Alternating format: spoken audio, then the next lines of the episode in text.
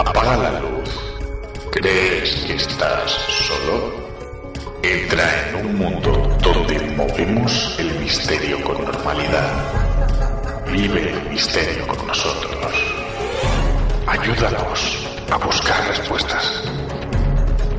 Un programa escrito y dirigido por Yolanda García Mena y José Antonio Roldán Sánchez. En la búsqueda.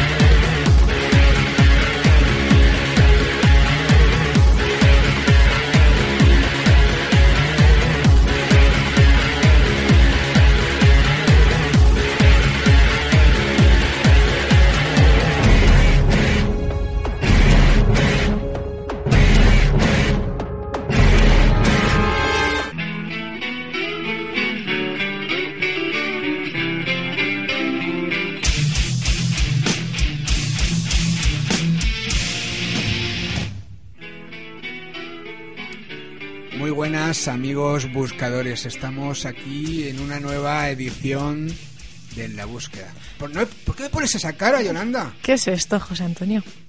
Pues eh, estamos en casa, ¿no? Eh, con los amigos buscadores, yo quiero estar Bueno. cómodo y lógicamente tiene que sonar algo que, que me guste. Ante todo, dar la bienvenida nuevamente esta semana a nuestros buscadores. Mira, ya, ya suena nuestra canción. Ya suena la canción porque esta me estaba volviendo loca ya. Pero era metálica y justicia para todos. ¿O no quieres justicia para todos? Sí, claro que quiero justicia para todos, pero tenía ya la cabeza un poco... Sí, pero yo me, me he vengado porque siempre tengo que ir con el coche y por todos sitios escuchando la música que tú te gusta. O sea, Bueno, pues la semana que viene pondremos una de las que me gustan a mí. sí, Camela. Camela, los chichos.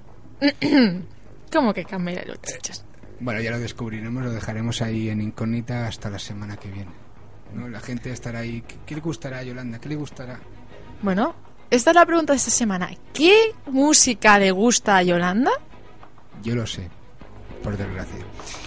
Eh, eh, pero bueno, yo creo que esto es un programa de, de misterio y hoy va a ser un programa muy de testimonio. Sí, claro, como cada semana, José Antonio. Y bueno, cada semana más. Y incluso hasta la gente que investiga, hasta Sí. los periodistas, nos traen casos con testimonios. Por supuesto. Que eso es lo que realmente aquí buscamos. ¿no? Claro, es que buscamos eso, buscamos los testimonios, buscamos que la gente explique realmente lo que les ha pasado, lo que han vivido ellos mismos. Y normalizar el hablar de Por misterios. supuesto. Y bueno, era una, una bromita lo del principio. Bueno, pero no es una bromita porque yo la semana que viene voy a traer música de la que me gusta a mí. sí. Sí, ya te pongas como te pongas. Bueno, es lo que hay. yo vendré la semana que viene a partir del minuto 10 y ya me perderé la, la música. Eh, sí, bueno, yo creo que vamos a comenzar ya porque si no se nos va ahí un poquito la olla. Eh, las vías de comunicación ahora vendrán Sí, y gracias a todos por participar porque la participación en comentarios, Sí. críticas, sugerencias por todos lados de internet. No, a ver, vamos a ya estamos. Que ya se entiende, José Antonio, ya Pero se es que, es que entiende. estamos en un momento de crisis, hay que explicarlo todo, Yolanda. ¿No sabes? Sí, sí, lo sé perfectamente, pero Vale. no sé, hay cosas que no hace falta explicar, pero bueno, bueno Es que sí, aquí, aquí somos muy, muy familiares. Eh, vamos ya, mientras me preparo un café. ¿Tú quieres algo? No, gracias, estoy servida. ¿Estás servida? Pues vamos a comenzar ya el programa que viene llenito de muchísimas cosas. Pues bueno, queridos buscadores, comenzamos en la búsqueda.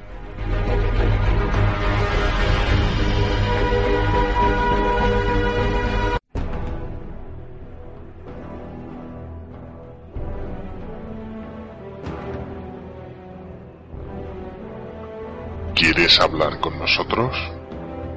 Escríbenos a en la búsqueda radio arroba gmail.com o también entra en la web en la.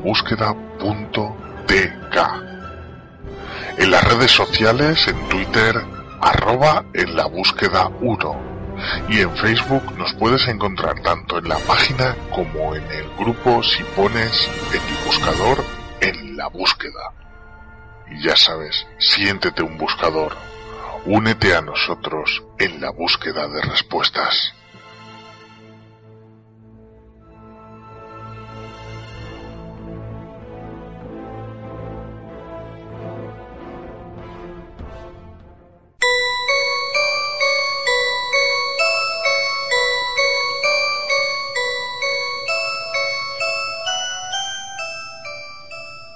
Y bueno, ahora vamos al encuentro de otro amigo buscador. Claro. Porque la búsqueda está lleno de buscadores y cada semana pues los amigos buscadores se van atreviendo más a La dar verdad ese que estoy muy paso- agradecida eh, de ello. a dar ese paso a comentarnos los casos y bueno ¿a quién tenemos hoy? Pues tenemos a Germán Goñi, que está en Jerez de la Frontera. Muy buenas, Germán. Hola Yolanda, hola José, ¿qué tal? Hola muy buenas Bueno, ¿qué, qué era lo que nos querías contar? O sea, ¿qué es lo que, lo que te ha traído aquí a, a en la búsqueda?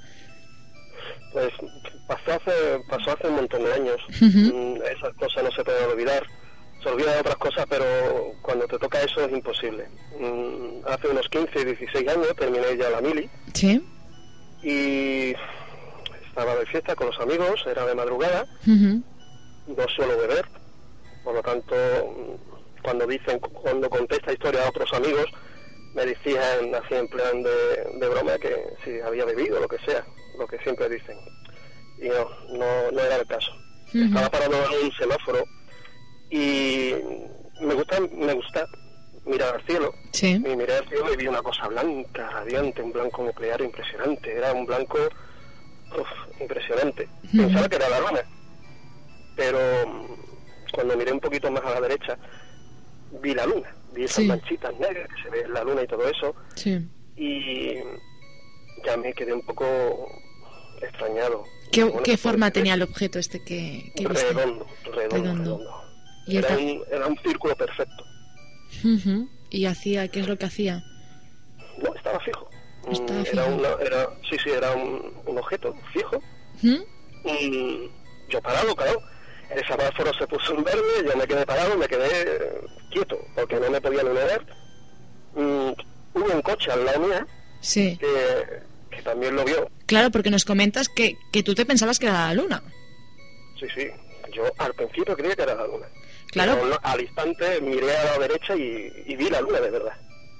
Ya, ya. Estaba muy poca altura. ya, Estaba muy poca altura. Yo soy malo para lo, para las distancias, ¿no? Pero mm, muy poca altura. Y yo vi la luna, que sí estaba a una altura la considerable, la normal. Y claro, el coche, tanto los que iban en el coche como yo, pues nos quedamos mirando y, oye, pues empezó eso de buenas a primera, que estaba quieto, Ujú. hizo un movimiento, no en zigzag, sino un movimiento también para la derecha, Sí. lento, pero se veía perfectamente que era un movimiento y ya, ya ahí nos asustamos un poco. Eh, y yo directamente cogí, iba en una moto, una, una Pili Área 51, Sí. eh, fíjate, y, y había una comandancia de la policía local a unos dos kilómetros aproximadamente, sí. y yo me dirigí para allá. Eh, se lo dije, digo, yo vi a la comandancia y los chavales me siguieron, eran jóvenes también, Sí. y yo mirando para arriba, mirando para abajo, no sé no, cómo no tuve un accidente y, y eso se, eso no seguía. Pero descaradamente en- era una recta de unos dos kilómetros, porque era una recta y al final estaba la comandancia y ese objeto no seguía. Ujú. Eh, los badenes, todo eso me lo saltaba, no sé cómo no me caí, llegué a la comandancia con el coche atrás, Sí. nos paramos y ese objeto se paró encima nuestro. No está en una distancia muy alta, no está en una distancia muy alta y seguía con ese blanco tan reluciente, era un blanco perfecto. Eh, nos paramos, Sí. nos íbamos a encaminar a la comandancia y de buena a primera ese objeto mm, desapareció a una velocidad pero rapidísimo. Mm, una velocidad yo no yo siempre digo no dirección Sevilla un- un- una velocidad que se perdió. Se vio una estela al final y de buena a primera desapareció de, de los cielos Eh, eso conllevó a que yo estaba totalmente asustado llegué a mi casa yo no sé ni cómo llegué Sí. eh, solté la moto, dejé la moto abajo, subiendo las escaleras y creía que alguien estaba detrás mía. Eso ya era miedo escénico, eso era un miedo impresionante. Vaya. Y eh, yo, como vivía con mi madre, pues yo siempre miraba el reloj Sí. y ya era demasiado tarde. Entonces cuando miré el reloj eran las 4 de la mañana. Eh, pasado todo esto, llegando a mi casa y volví a mirar el reloj después de tomarme una pila y todo eso y seguían siendo las 4 de la mañana, el reloj se me paró. Qué extraño. se me paró totalmente a las. 4 de la mañana. O sea, en el momento que técnicamente había sucedido todo. porque yo cuando me, me paré en el semáforo, miré el reloj y eran las 4 de la mañana. Cuando llegué a mi casa, después de tomarme la tira, de relajarme, de decirme hasta a mi hermano qué me pasaba, llegué con un ataque de nervios impresionante, pues eran las 4 de la mañana. Y cuando ya me levanté por la mañana y volví a mirar el reloj, seguía siendo las 4 de la mañana, o sea que el reloj se quedó parado.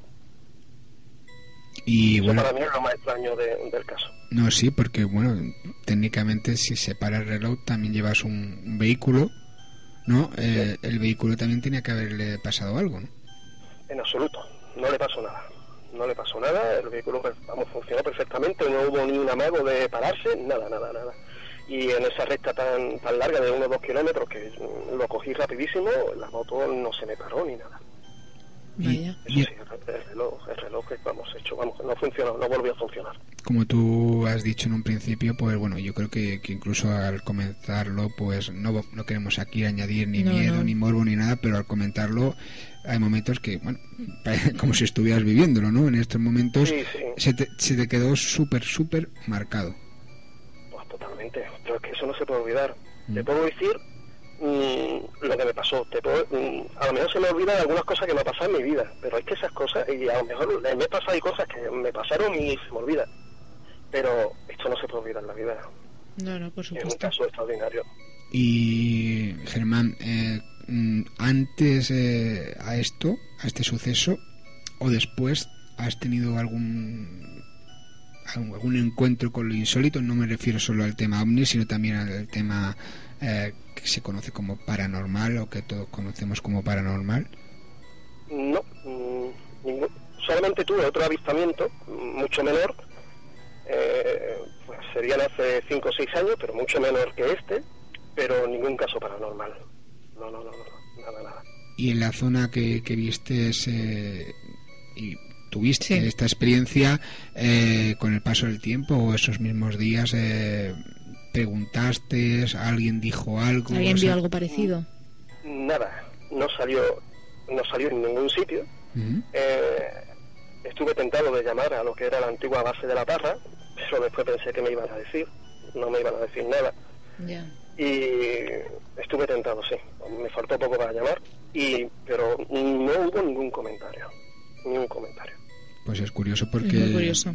técnicamente quien estuviera en la calle en esos momentos, ¿no? Pues eh, aunque sea las horas que, que ya quieran, pues alguien podía haber estado y, y podía haber visto lo mismo. Yo creo que como siempre decimos, si alguien está Si alguien ha escuchando, visto algo parecido, pues o- que se ponga en contacto con nosotros, por supuesto. al contacto arroba en la búsqueda radio.com y bueno, yo creo que también sirve eh, este encuentro con Germán para ver si podemos eh, ahondar en, en- en el caso en sí, ¿no? Sí, sería interesante porque había mu- o sea, éramos eh, una moto y un coche en ese momento. También es una cosa que se dice mucho, ¿no? Cuando hay un avistamiento. Sí. Yo mm, desde ese momento soy un seguidor, o sea, me encanta el tema ovni. Y- pero antes no, antes era una persona que sí leía algo, pero no Que no te llamaba la atención. Nada, nada.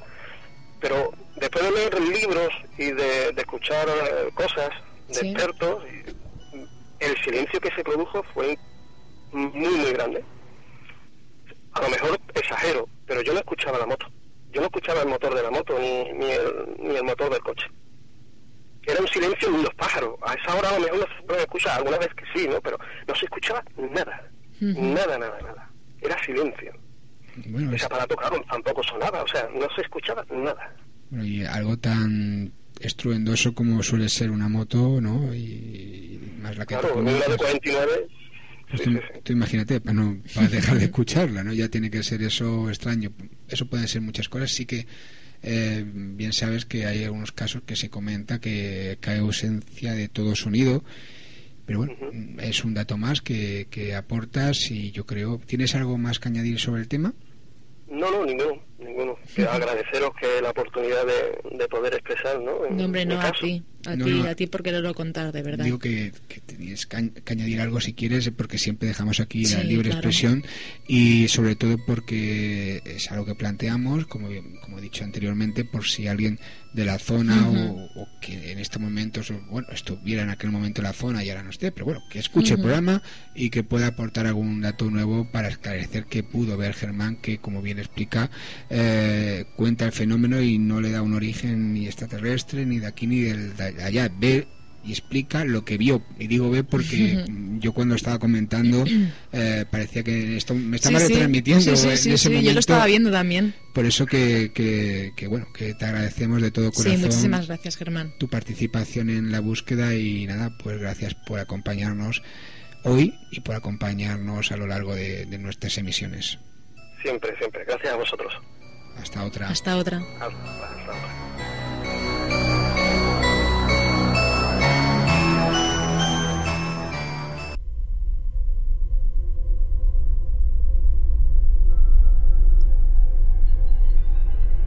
Si te gusta investigar y experimentar, acompáñanos cada semana en la búsqueda de respuestas.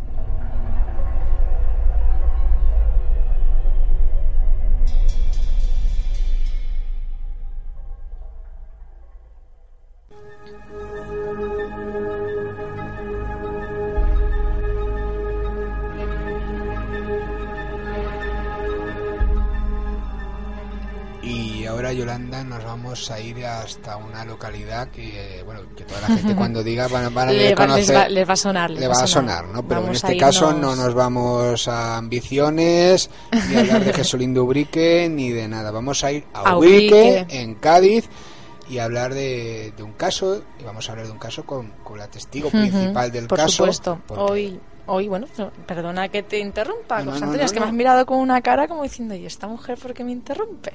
No, no, pues bueno, yo sí encantado que... Bueno, queridos buscadores, pues vamos a hablar con la testigo Pilar Alfaro. Muy buenas, Pilar. Muy buenas tardes, buscadores. Mira, ella ya directamente saluda a nuestros buscadores. Claro que sí, así me gusta. Y bueno, Pilar, eh, te acercas aquí en la búsqueda como buscador, lógicamente, y también para contarnos eh, lo que te ha sucedido en, en, un lugar en concreto, ¿no? Ahí en, en, Urique. En mi casa. Pero en, si no tengo mal entendido, en la casa, eh, digamos, principal en tu casa, porque ahora por diferentes problemas de salud estás en viviendo en mi en el domicilio. Yo ahora por motivos de salud he cambiado de domicilio, pero sigo teniendo la otra casa y subo y bajo a diario, o sea que porque yo tengo allí mis perros, tengo mis muebles y lo tengo todo. Bueno, Pilar, pues si te parece bien, empieza ya a contar un poquito lo, que te sucedió. Pues mira, fue, fue una cosa así un poco extraña porque yo estaba fregando, yo estaba en mi casa sola con mis cuatro perros. Sí. Y mis perros estaban, dos estaban en la azotea, muy tranquilos tomando el sol, y las otras dos estaban en la cocina conmigo, pero los perros no se inmutaban. O sea, yo entiendo, tengo entendido que los animales tienen un sentido especial que detectan cualquier anomalía que haya, aunque sea imperceptible para nosotros. Eso dicen. Pero mis perros estaban durmiendo la mar de bien, muy tranquila ella toda. Y yo escuché, sentí como como un frío en la espalda y me giré y yo tenía la puerta de la cocina cerrada. Es una puerta con cristalera tallada y la sorpresa fue que al mirar para atrás yo vi detrás de, la cristalera a un señor. A un señor como puedo ver a mi marido, puedo ver a mi hijo, puedo ver ahora mismo el ordenador que lo tengo enfrente. Pero Pilar, ¿lo viste detrás de la cristalera o detrás, detrás del cristal mirándome fijamente? ¿El, cristal es transparente o es...? Sí, es una puerta de cocina, el cristal con de hojita y así tallado. Y estaba mirándome fijamente. Pero... Pues claro, lo, que tenía en la mano, por, lógicamente del bote que metí, pues lo solté y partí lo que tenía en las manos. ¿Y hasta qué momento estuvo ese hombre mirándote fijamente? Todo el tiempo que yo estuve, que yo miraba la puerta.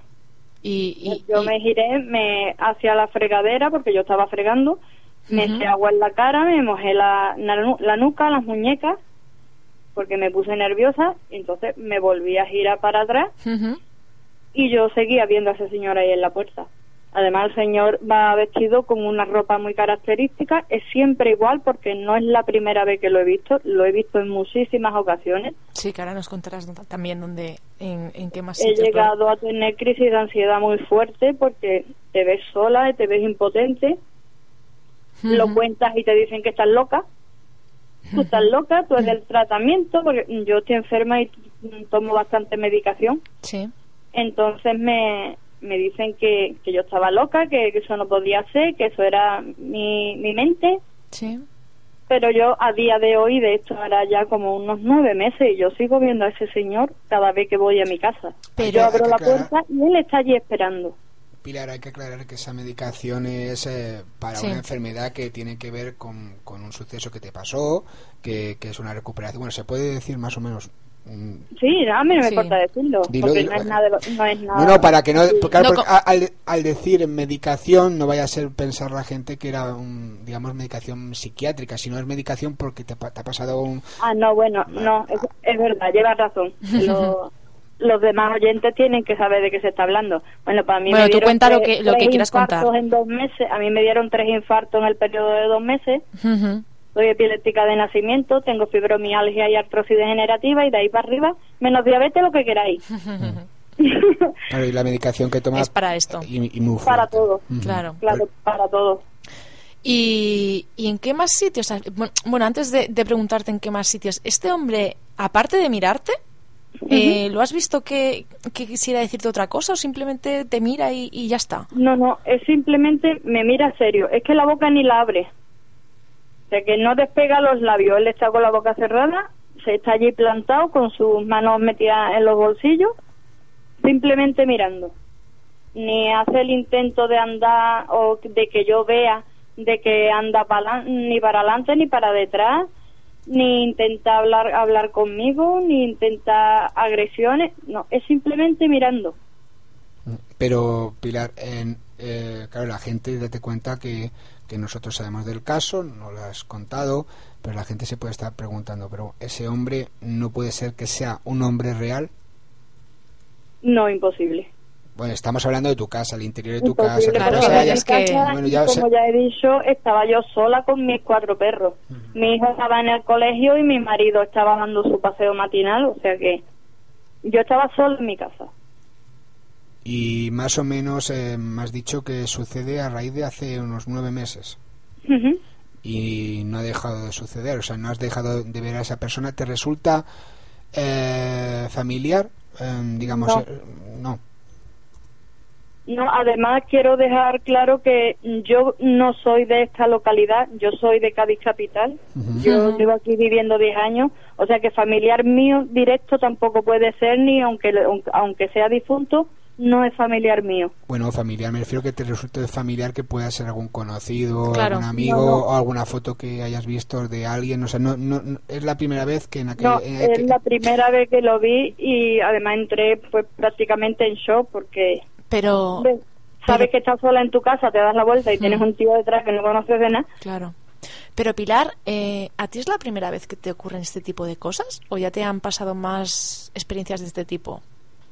Mm, lo que es la visión de personas, yo he visto varias veces, mm, y de hecho ya te hablo desde niña, no de ahora, es como sombras pasar con formas de personas o incluso de animal, porque mm, cuando yo voy allí arriba, yo a las dos perras que estaban conmigo ese día las tengo aquí en esta casa que estamos ahora y yo entro en la cocina y pasa la sombra de un perro por detrás mía y me rodea como cuando un perro te está pidiendo una galleta o, jugar. Me rodea y lo veo bajar escaleras abajo que es donde yo tenía mi dormitorio. Y eso y, ahí pierdo la sombra del perro. Y todo este tipo de cosas eh, en alguna ocasión has estado acompañada con alguna otra persona y ha podido ver o no lo mismo que tú estás viendo? No, siempre me ha pasado sola. Se lo comenté a, a una cuñada mía, que ella sí cree en este tipo de cosas, porque aquí la gente es muy incrédula. Entonces, ella sí cree en este tipo de cosas y estuve hablando con ella, digo, por favor, acércate a la casa, dime tú qué opinas. Ella trajo una grabadora, intentó hacer una psicofonía de noche en la casa, nos quedamos las dos solas esa noche en la casa, intentó hacer una psicofonía, pero no se oía nada. Y luego en la pared del patio, mm, de día, pues se ve claramente que, que es húmeda que tiene la pared. Es un patio muy alto, tiene el, el techo estará del suelo a unos 6 o 7 metros, es altísimo y hay una ventana que entra la luz directa del sol todo el día, desde las 9 de la mañana hasta que se quita a las 9 de la noche. Pues cuando, conforme mm, se va yendo la claridad, esa humedad se distinguen perfectamente cuatro caras. Dos mujeres, un hombre y un niño. Incluso mi cuñada le llegó a hacer fotos y lo mandó al programa de, de Iker Jiménez, que ahora mismo no me, se me ha ido el nombre. Milenio 3. Cuarto milenio. Cuarto milenio, Cuarto ese. milenio. Incluso ella mandó por vía email, le mandó la foto, pero vamos, eh, no ha tenido respuesta. Yo entiendo que también hay mucha gente y no, no ha tenido respuesta a esa foto. Eh, Pilar, eh, si nos quieres enviar a nosotros esa foto, si la tienes, No, la foto la hizo ella con su cámara. pero, pero imagino. Pero vamos, le puedo, le puedo decir que me la mande. Bueno, Ella a mí y yo os la mando a vosotros. Vale, perfecto. Pues estupendo, Pues una estupendo. cooperación ahí entre buscadores. Claro. Y eh, bueno, eh, esa, eh, digamos que, que ese hombre lo sigues viendo como, como decías, porque aunque no, no estás viviendo en, en tu casa, digamos, estás viviendo ahora en una casa temporal, por decirlo de alguna manera, eh, sí que vas todos los días y has seguido, digamos, viéndolo, pero siempre eh, dentro de la casa, ¿no? Hasta hace poquito. Hasta hace poquito, exacto. Que han sido unos días de fiesta aquí en el pueblo y íbamos paseando por la noche por, por la avenida. De, de hecho, salimos de noche porque la fiesta era de noche, era, era para la Asociación de Fibromialgia para recaudar fondos y pues las academias de baile que dan espectáculos, cantantes que dan, cantan de forma benéfica y como yo me encontraba bien para andar y para salir, pues nos fuimos a dar un paseo. Pero llegando al centro de la avenida no me encuentro con otra cosa sino que a esa persona que viene de frente a mí pero mm, con cara de enfado. Yo le vi cara de enfado. Es como si se hubiera molestado porque yo estuviera en la calle de noche Pero, pero la persona que se lo tú- dije a mi marido digo me porque me paré en seco me dice ¿qué te pasa? ¿estás mala? digo no digo pero el tío que yo veo viene de frente para mí ¿Vistes a la, la misma- persona. que no, que eso es de noche, eso que como tú no sales por, lo ves para un día que sale, digo que no, Lese, que viene de frente. Pero digo, Pilar, la persona que viste de frente con cara de enfadado es la misma persona que tú veías en casa. La persona que yo veo en mi casa, sí. Pero ¿cómo la ves? Como, Con la misma, la misma ropa, igual, serio. pero como, como si estuvieras viendo a otra persona caminando o como la, como la ves en, en tu casa. no, en esta ocasión venía caminando hacia mí. Pero lo ves, digamos, lo que creo que te está preguntando Yolanda Pilar es si la ves, eh, lo ves eh, como si fuese una persona Sí. de carne y hueso que está ahí en, en esa... Sí, como si estuvieras viendo, como si vieras a José Antonio o a mí caminando enfrente en tuyo, igual. No tanto como de carne y hueso, no. O sea, yo veo lo que es la, la persona, es como, como si viera una foto. Ah, vale. O sea, lo, Es como si viera una foto. lo- o sea, lo distingues perfectamente de, de- de las otras personas que están en ese momento, en esa noche, alrededor de, de esa visión de ese hombre. Sí, sí, además es que venía de frente, de frente hacia mí, venía caminando, pero con un halo de luz así que lo, que lo rodeaba, como porque se distinguía perfectamente que no era una persona real. Y tú, Pilar, ¿por qué crees que te está sucediendo esto? ¿Qué crees que te puede decir ese hombre? ¿Qué, qué, qué opinas tú de todo esto? Ya sé que, claro, a ver, no lo estás contando porque tampoco lo entiendes, pero tú, tú dentro de ti, ¿qué, qué piensas? Pues yo dentro de mí, pues sinceramente no sabría responderte a eso. Ya, Yo yo me pregunto que por qué me pasa a mí, que por qué Claro. lo veo yo, yo nada más. Claro, Si En, la, claro. en la casa somos tres, somos mi marido, mi hijo y yo, porque ellos no lo ven. O la pregunta que más me hago es ¿por qué mis perros no notan esa presencia ya. cuando yo lo estoy viendo? ¿Y no te ha entrado la curiosidad de averiguar quién es ese hombre de alguna forma? No porque no sabría cómo empezar a hacerlo. Ya, ya, ya. Claro, es que- Yo yo sí me puedo yo puedo ponerme a investigar, pero siempre que con alguien al lado que a mí me dé una base o que me indique los pasos que yo tengo que seguir. Porque yo iniciativa para eso no tengo. Verás, la tengo, pero no tengo la es que no sé cómo se dice. Los medios, o sea, digamos, el, hombre, algo, mm, si tú, la persona que ves... Eh, no, los medios no. La información para, para seguir un, un orden de decir, pues ahora tienes que hacer esto, y ahora podrías hacer esto, pues mira, ahora ve allí, y la, disponibilidad sí bueno más bien la disponibilidad pero en este caso por ejemplo yo que lo que yo me refería es eh, si tú ves eh, las facciones de, ese hombre eh, perfectamente perfectamente yo creo que cuando, como cuando mi hijo se acerca a darme un beso y lo estoy viendo a él pues mm. igual claro porque por eso te decía Pilar si mm, alguna persona podemos encontrar o digo yo eh, que sepa, bueno, de hecho se me está viniendo una persona a la mente, eh, que puedas describirle ¿Mm? las facciones con detalles, digamos, como se suelen ver en las películas. Yo también, yo también he, caído ya en la persona que lo puede hacer esto. Una reconstrucción eh, dibujando, pues a raíz de ahí podríamos sacar eh, algo principal, ¿no? pues Se, parece mucho a un, a un actor, es que lo que pasa que es de los antiguos y no me acuerdo del nombre, pero sobre todo hacía películas de vaqueros era con bigote así, con los ojos pequeños, un día ¿No recuerdas ningún nombre, el nombre de alguna de las películas de este señor? No, porque es que no me gustan las películas de vaqueros. a mí tampoco, por eso mismo, yo ahora mismo no. Pero bueno, vamos a, vamos a ver ahí cómo nos coordinamos, que yo creo que ahí Yolanda y yo hemos tenido telepatía y vamos a ver si a raíz de eso podemos sacar por lo menos la persona en claro. Jules Briner, no, yo que sé. Charles, bigote. Charles Bronson. Charles Bronson, dice. Ah, que yo, yo, en mi inglés no, no es bueno. Pues aquí, pues, aquí Álvaro, pues Álvaro Maestro, Álvaro Maestro, nuestro técnico.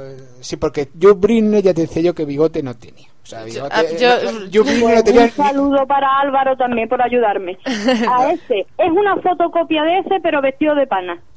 Más no te puedo decir porque es que es igual el pelo cortado así, peinado para el lado, mm. el bigote, los ojos pequeños, la boca cerrada. Eso sí, la boca no la abre, Estoy mirando imágenes yo de este. Sí, no, y Charles Bronson con cara de cabreado, o sea, ya te digo yo que sí, que ya de por sí asusta, ¿no?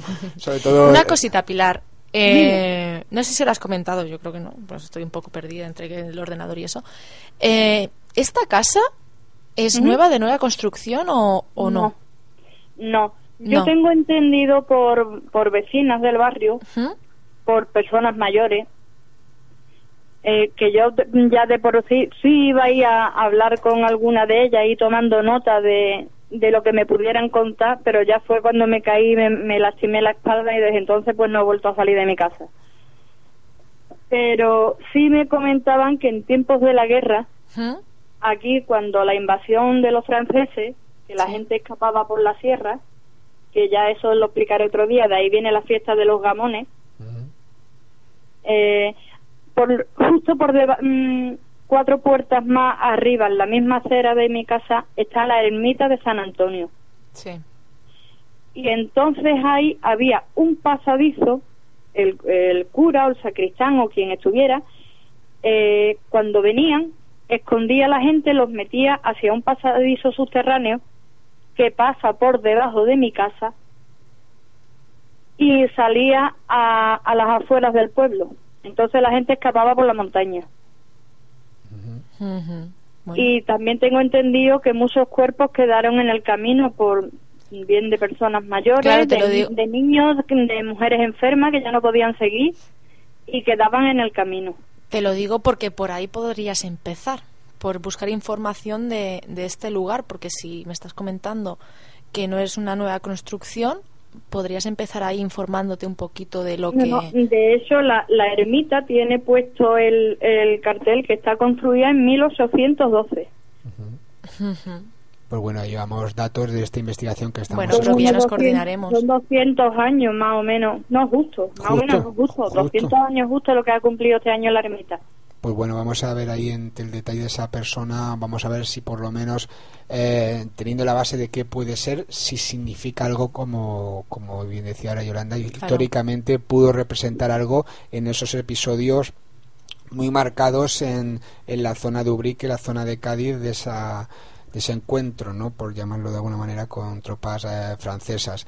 Em, un, detalle que para que no se me olvide Eh, con respecto a eso, me puse me puse a buscar en internet la, la historia de Ubrique y encontré que Fray Sebastián de Ubrique escribió un libro en los tiempos de la guerra donde eh, lo, lo, he podido ver en formato PDF que se puede leer porque ese libro es que solamente ahí ese no existe ese libro pero está en internet o sea, el, que hay está, está la historia en internet y abriendo el, el PDF viene hasta el nombre de los muchachos que le tocaba ir al servicio militar.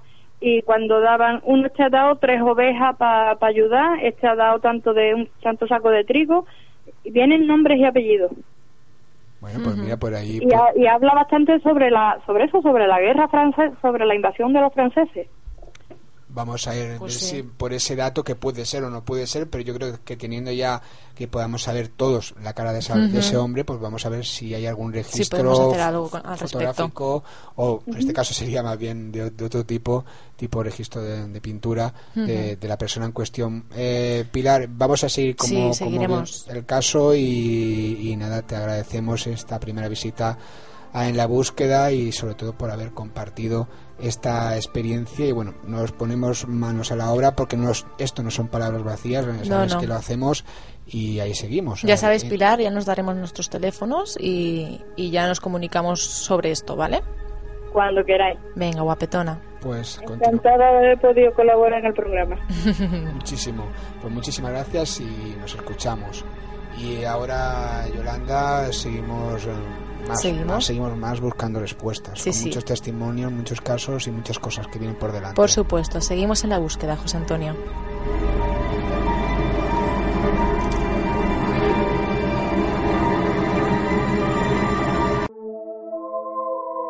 Sé un verdadero buscador de respuestas. No te creas todo lo que te dicen, todo lo que te decimos.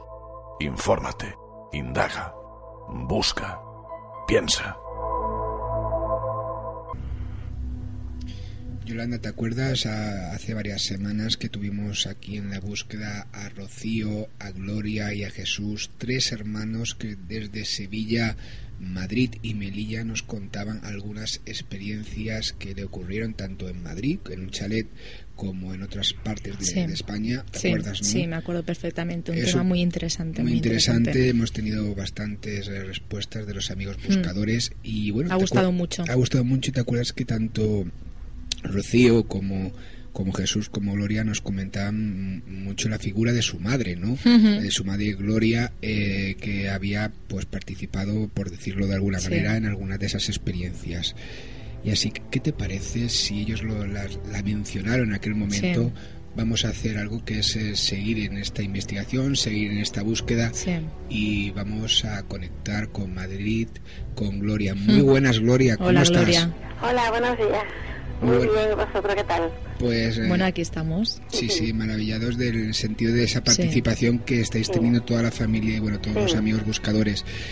Eh, más o menos, eh, mm. no puedo decir la retina porque no lo estamos viendo, sino en, los oídos tenemos el, ese caso, por lo menos en las líneas principales del caso que, ocurría tanto a tus hijos como, como a ti en ese chalet de Madrid, que lógicamente eh, por la lógica no vamos a decir eh, la ubicación eh, porque es un, el lugar donde estás en ese momento en este momento ahí bueno José Antonio claro. un momentito, si nuestros oyentes no, por lo que sea, se han perdido, no saben de qué, de qué testimonio estamos hablando, que se vayan al programa número 10 en la búsqueda y ahí encontrarán este, este testimonio. Sí, el testimonio de sus tres hijos y como, como comentaba, más o menos el, el núcleo de alguna de las experiencias será el lugar donde en estos momentos eh, estamos conectando con, con Gloria, ¿no? Eh, y bueno, mm, como bien decía Yolanda, en el número 10 de la búsqueda está ahí el testimonio de, tus hijos, eh, pero que queríamos saber tu, tu testimonio, tu experiencia, cuéntanos un poco. Pues bueno, yo antes de todo esto, yo claro, lo que pasaba en mi casa, que pasaba, porque ya no pasa, gracias a Dios pues mm, yo he tenido experiencias muy bonitas, en sueños. Eh, he vivido cosas mm, maravillosas en sueños, como han pasado extrañas. El primer sueño que tuve extraño y bonito fue con 18 años. Yo me vi entrando a una iglesia, que era de Córdoba, y yo entraba a esa iglesia y empecé a oler ese olor a incienso, a catedral, a ese olor, y estaba vacía, totalmente vacía, nada más que el altar, las bancas vacías, pero yo me encontraba con una paz muy a gusto en aquel pasillo de aquella iglesia, aquel pasillo central, y yo decía, estoy sola, pero bueno, voy a orar, voy a hacer una visita al Santísimo, y me voy a quedar aquí. Todo eso en sueño, pero yo veía una realidad tan grande, hasta con olores de incienso. y yo estaba encantada.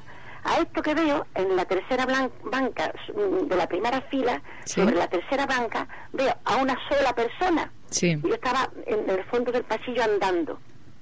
Y dije, anda, pues no estoy sola, hay una persona. Y yo iba andando, iba andando. A mí de pequeñita mis padres me tenían en la cabecera de mi cama un retrato así, una pintura o retrato era de un corazón de Jesús con la bola del mundo en la mano. Yo era muy devota de pequeñito de mi corazón de Jesús. Sí. Entonces yo iba andando por el pasillo y veo que le cuelga una capa roja hacia el suelo. Yo no le veía los pies, estaba de rodillas orando en la banca, al principio del pasillo, así, de la tercera banca. Y yo veía que ella, cada vez que me iba acercando, iba viendo la silueta más perfecta. Veía que el pelo castaño que le caía por los hombros pero yo no sabía aquello quién era ni qué era, que yo no sabía lo que era. Iba acercándome y cuando más me acercaba, me iba dando cuenta de lo que era.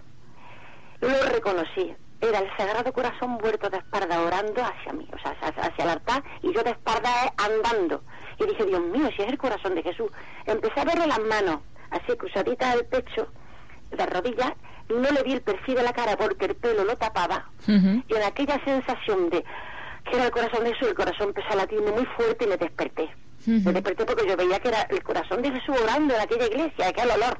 Cuando yo me desperté todavía olía incienso, tú fíjate la sensación tan grande que yo... Entonces le lo cuenta a mi padre, mira que me ha pasado yo madre, porque sueño más bonito, hija mía, no la lograba la cara. Dice, porque la cara de Dios no se puede ver, cariño, pero si la has visto de espaldas, qué privilegio. Lo decía mi madre, de paz descanse. aquello me quedó grabado para toda mi vida. Sí.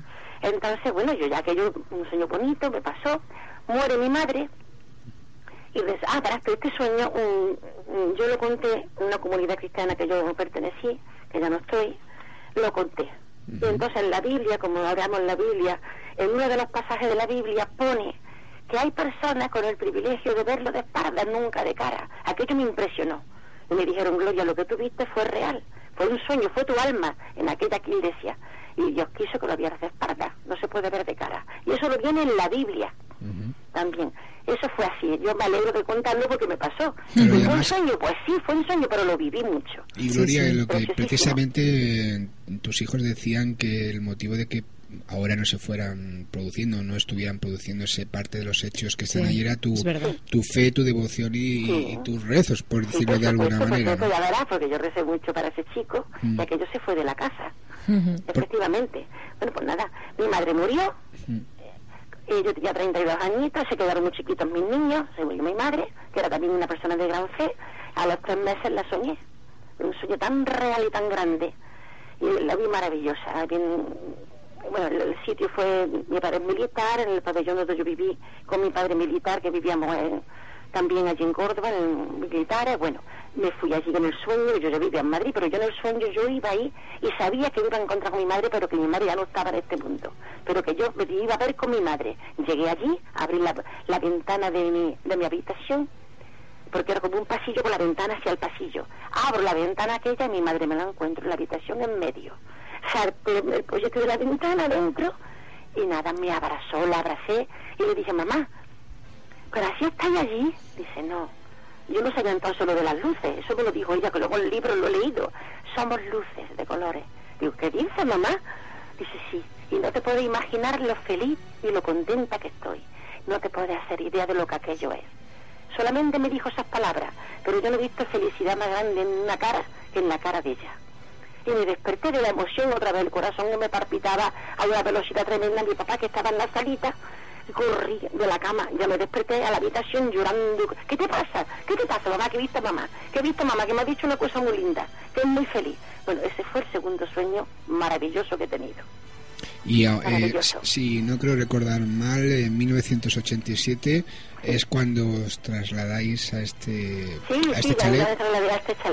Y como comentabas, eh, porque eh, lógicamente el pero mira el chalet nuevo estrenado que no es una casa vieja el mm. chalet maravilloso precioso luminoso con unos ventanales de luz una casa nueva lindísima pero aquí empezaban a pasar cosillas, empezaban a cosas raras, empezó también con unos olores a incienso por la escalera que no sabíamos aquello lo que era, un olor como a incienso. Otro día me pasó algo, estaba sola, subo la escalera y para de ropa y me, y me olía un perfume que yo no usaba ni yo tenía, pero un, olor tan, tan tan especial y tan tan maravilloso. Y yo decía, pero bueno, ¿dónde estará este esto de caer? Y yo, yo olía la baranda y la baranda no olía.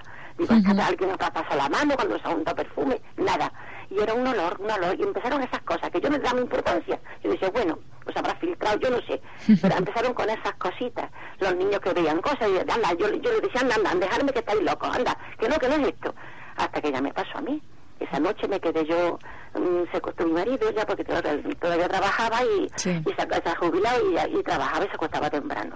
Y yo me quedé aquí de noche de rato, que me gustaba el programa ese, me quedé y está el salón y luego está el vestíbulo y la puerta que da a la escalera donde se baja otro salón y luego están los garajes, ¿no? Y esa, esa puerta da también al vestíbulo donde está el salón. Y entonces yo vi que la puerta mm, estaba un poquito abierta, cogí y la cerré. Digo, la cerré porque había un poquito así de mm, que no se me fuera la voz del, del, televisor. Hasta que ya dije, me cierro todas las puertas y me concentro aquí. Cuando de pronto siento el clic de la puerta y que se, y se, un poquito y se abre. Digo, esto pero lo cerrado yo bien. Entonces me levanto, la cierro de nuevo y me siento, pero bien cerrada, incluso apreté así para que yo viera que aquello no se abría. Sí, sí. Al ratito, hasta que yo clic otra vez y se me abre de nuevo. Digo, por favor, ¿esto qué es? Pero si eso tiene un hoyo que apretar en la parte de arriba, que lleva un muelle para poderla abrir, ¿cómo es esto? Y me preocupé tanto que me subí para arriba, estaba mi hijo estaba arriba. Digo, Jesús, Digo, mira, yo no quiero creer, pero me está pasando una cosa muy rara esta noche que ya estoy preocupada y vengo con asustadilla. ¿Qué te pasa, mamá? Digo, porque esta puerta se me ha abierto y la he cerrado dos veces, otra, y, y la puerta se vuelve a abrir. Pero bueno, yo estoy asustada porque esto es normal, no lo veo. Dice, ¿lo ves, mamá? ¿Lo ves? ya te está pasando a ti también. Digo, anda, anda, anda. Digo, y siento, estando hablando con él arriba, porque se oía, siento otra vez el mismo clic. Yo, yo la cerré antes de subirme otra vez. Y siento clic. Y mi hijo también lo sintió. Dice, mamá, se ha abierto de nuevo. Digo, nada, Ruquito, con la pata acostado y tú sabes que tiene genio, no quiero, no quiero jalar con él.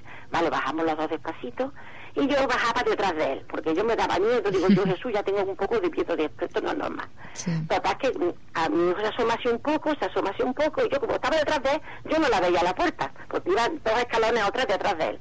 Hace así, y bueno, el portazo que yo sentí, en la cara de mi hijo que, que se asomó y el muchacho se echó para atrás, se asustó de tal manera que como es tan alto, empezó a pegarse a caja por la escalera y yo me quedé detrás. Yo me miedo que me moría. Digo, la primera que pillan es a mí. Yo no se quedó detrás de mí porque yo me, me giraba de todo. Iba detrás de él corriendo por arriba, que íbamos los dos, porque aquel portazo, y además, como yo me dije la puerta cerrada, lo lógico que si se abre como la otra veces, fuera como una puerta abierta. Pero no, estuve de tal en tal hasta que hizo ¡fua! y se le pegó, vamos, un portazo tan tremendo y aquello, bueno, fue impresionante. impresionante. aquella noche fue para mí, mi marido se levantó, la niña se despertó, empezó a llorar la chiquilla, que sentí un portazo que pasaba y corriendo la chiquilla. Bueno, este fue el cuadro. La que me dijo, estáis haciendo? No, no pasa nada, no pasa nada. Yo decía, no pasa nada, tú tranquilo, no pasa nada. Yo me acosté en la habitación pues, y me dijo, mamá, como no está Chema, quédate aquí conmigo, que está mi hijo también en la calle. Bueno, me quedo con él. Bueno, y aquella noche fue, vamos, la radio se puso sola aquí, una radio, entendíamos una, se oyó una voz de hombre, pero con una voz angosa, una cosa que no entendíamos, no podía ser audible aquello, sí. aquello no tenía, y luego cambiaba música, una cosa tan extraña pasó, que no, no, no tiene, es que son cosas sin explicación, sin explicación alguna. Y ya que estábamos acostaditos así, yo esa noche no me acosté ni con él, con mi marido, fue con el chiquillo en una cama y otra, que eran dos camitas y otra yo. A esto que sentimos a medianoche, mi hijo Chema ya vino, también se acostó en la otra habitación, total, sentimos clic, clic, clic, clic, clic por, por la escalera, esto a las 3 de la mañana a las 4 de la mañana, imagínate tú, qué cuadro. Y digo, ¿qué, qué está pasando? ¿Qué, ¿Qué, es lo que se oye? Y ahí era, un, un, del último cuarto de baño de arriba, había caído como un tapón de, de, un gel, un tapón, y empezó a rodar, pero a rodar, que hay rellano. O sea, hay escaleras, pero hay un relleno cuadrado, que para entrar a la, a la otra escalera hay que rodar un poco y seguir el ritmo, porque eso no, como no lo baja a posta, y lo vaya dando con los pies que lo hemos probado 100 veces, eso no baja Pues bajó entero, club, club, club, club, llegaba el rellanito, rodaba su círculo, llegaba a los otros escalones, pli, pli, pli, pli, pli, pli, y se metió en la misma habitación donde estaba la radio. Y ahí se paró. Yo no he podido darle explicación nunca a lo que pasó con el tapón, porque por mucho que lo pruebe, el tapón se queda parado. O en los escalones, primero, o en el, último, en el, rellanito del, del medio, de ahí no pasa. Por mucho que intente, incluso intentándolo bajar, no baja es una cosa extrañísima, no sé, que yo no sé, había algo que quería hacerse ver o quería hacerse, que estaba ahí algo, algo había que quería hacerse ver. Entonces yo ya digo, madre mía, esto es verdad que está pasando, porque esto, yo no, yo en la edad que tengo, cosas así parpables que pueda ver, no lo entiendo. Eso fue esa noche, esa noche de los portazos fue esa. Sí, que es lo que nos contaron sus hijos. Ya, ya cómo será, si os vaya a reír, porque como yo estaba con mi hijo, mi marido se extrañó, y entonces cuando se fue a antes de trabajar, subió arriba, abrió la puerta, estaba durmiendo y ya cogí el sueño y yo también. Qué susto, no me llevaría yo cuando abrió la puerta. Que pegué un salto de la cama, caí de rodillas. Era es parqué, la habitación son de parqué, pero las dos rodillas me las desoye. Del, del rodillazo que pegué en el suelo, del salto que pegué de la cama al suelo, de la sensación de miedo que yo tenía dentro. Claro. Que a mí no me ha pasado eso en la vida, pero cogí miedo. Miedo porque yo que yo no lo vi normal. Así que fíjate lo que pasó esa noche, eso fue la noche esa. Gloria, una pregunta, eh, precisamente por el inicio y bueno, primero te voy a decir que con testimonios como, como el tuyo da gusto porque directamente das todos los detalles posibles del caso y, por eso te dejamos hablar y claro, es algo que como, como vimos con tus hijos es algo que has vivido y así cuentas, ¿no? Y precisamente por ese inicio que, que, has realizado comentando un poco esos sueños y sobre todo esa fe que tienes, eh, es más difícil incluso de, de entender este tipo de, de fenómenos que te están sucediendo sucediendo, porque no, porque entran un poco en contradicción, ¿no? Sí, sí, pues no lo creas, porque mi papá me dice siempre, pobre mío, me decía, porque ya pobrecito, va a cumplir 104 en enero, ¿eh? Eso es mi padre, que lo tengo cuidando desde que mi mamá murió. Llevo ya 38 años con él, mucho más que ella.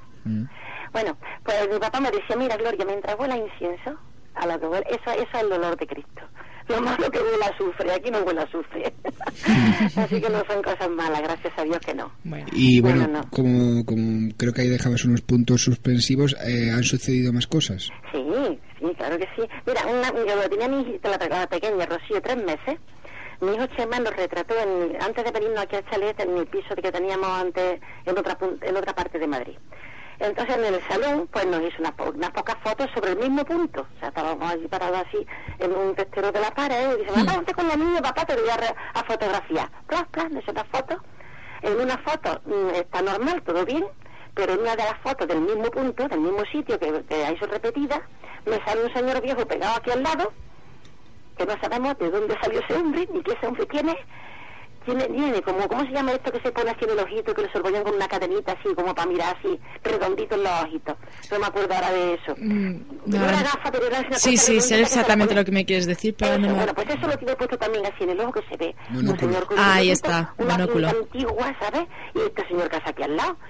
Yo esa foto, mm, el caso que trajeron la foto y nadie cayó en el, en el señor ese. Así como Ay, yo quisiera, porque es que tengo la prueba la eh, Perdona, perdona, Gloria, ¿esa foto la, la sigues teniendo? Hombre, claro, la sigo teniendo y han hecho copias y han hecho muchas cosas. Y hay un televisor detrás, pero este señor está fuera del televisor.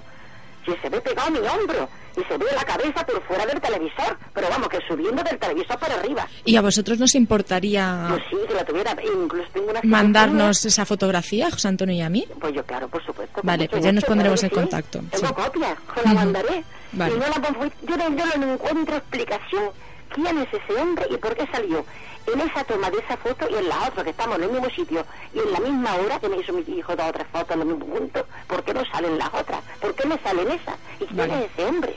Es un señor de unos 75, 80 años que yo no he visto en mi vida y lo tengo pegadito a mi hombro. ¿Pero qué es esto? No, sé, no sé, no, hay, no, hay explicación de muchas cosas. Pues, pues Gloria, si no te importa, ya nos pondremos en contacto pues contigo y nos envías esta, esta fotografía. Sí, sí, sí. Ya veré qué cosa más rara, más extraña. Vale, vale, perfecto. En fin. Y bueno, eh, también comentabas la, la figura de tu padre, que no sé si se, se puede decir la profesión que tuvo.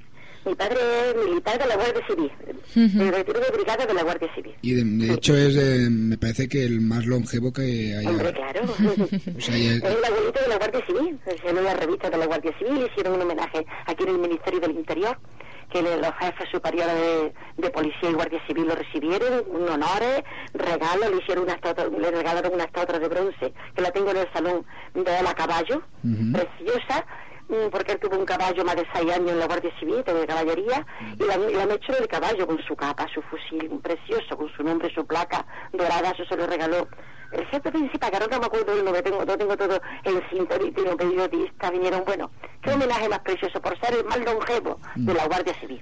Yo te preguntaba ese hecho porque precisamente por lo que comentaba antes de, de esa fe que tiene y, que bien nos decías al principio, también eh, por ser hija de, un guardia civil, eh, también eh, la educación también claro la, educación en el cuerpo de, la Guardia Civil pues también es una educación pues muy regia y, pues y, el hecho de encontrarte a este este tipo de fenómenos pues también te hace mostrarlos de, una manera diferente no claro por supuesto. Yo no tengo interés ninguno en que nadie crea ni no crea. Yo no, ni yo por esto ni me interesa. Simplemente que son hechos que he vivido en mi vida y son experiencias que he pasado y como las he pasado las cuento no soy mujer de mentir, ni a mí me gusta ni fama, ni jaleo, ni nada de eso. Pero me ha pasado, me ha pasado, lo he vivido. Y cosas muy bonitas que no tienen explicación. No puedo decir que he sufrido con ellas, no. Eso no. Pero sí puedo decir que la he vivido, emocionante. Una noche era mi madre cumpleaños de, de haber muerto. Entonces yo era el 19 de diciembre. Me puse a rezar, estaba acostadita, estaba sola y estaba rezando. Mamá, que cumpleaños, que seas muy feliz donde estás, que ya me lo dijiste, que seas muy feliz, mamá. Y empecé a rezar. Bueno, pues despierté rezando, aún, aún no había terminado. Los padres nuestros que estaba rezando, cuando por encima de la sábana sentí como una mano apretarme el brazo, por dos veces hizo dos, dos así como dos caricias apretándome un poquito el brazo. Pues yo le dije, mamá, mamá, no me asuste, no me asuste, mamá. Yo, sé que, yo sabía que estaba allí. Pero me tocó el brazo, estaba de medio ladito y el brazo este izquierdo estaba echado del derecho. Me puse la mano sobre el hombro, bajó la mano hacia el brazo y me apretó un poquito. Me apretó y aquello se fue. Pero sé que estaba allí y me estaba viendo. Y le dije, mamá, mamá, no me asuste, porque en ese momento sentí un poquito, porque aquello lo sentí perfectamente, ni era un nervioso ni nada de eso. Yo estaba muy serena y tapadita con la sábana, pero aquello encima de la sábana me tocó, bajó la mano y apretó. Eso me pasó, estaba despierta, estaba rezando. Y lo conté a mis hijos, mira, me ha pasado esto. Me ha pasado esto, mamá, mi mamá ha estado aquí conmigo. Y me, y me ha hecho una caricia, lo he notado, lo he notado. Eso fue así.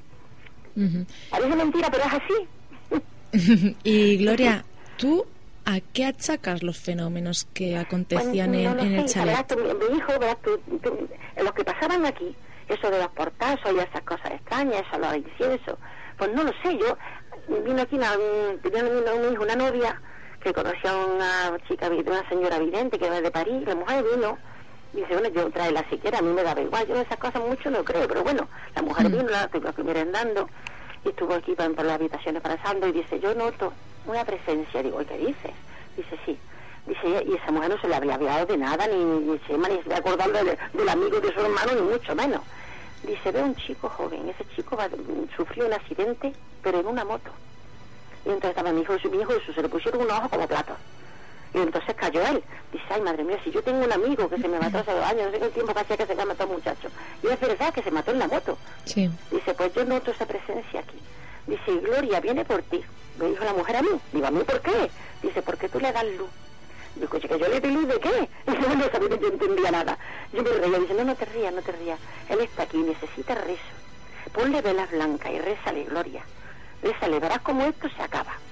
Yo me quedé así un poco, digo, yo por rezar, encantar. Si yo te digo eso, yo lo que queráis, y si esa criaturita quiere subir a donde te haga subir, y yo le tengo que pegar un empujón, yo le pego.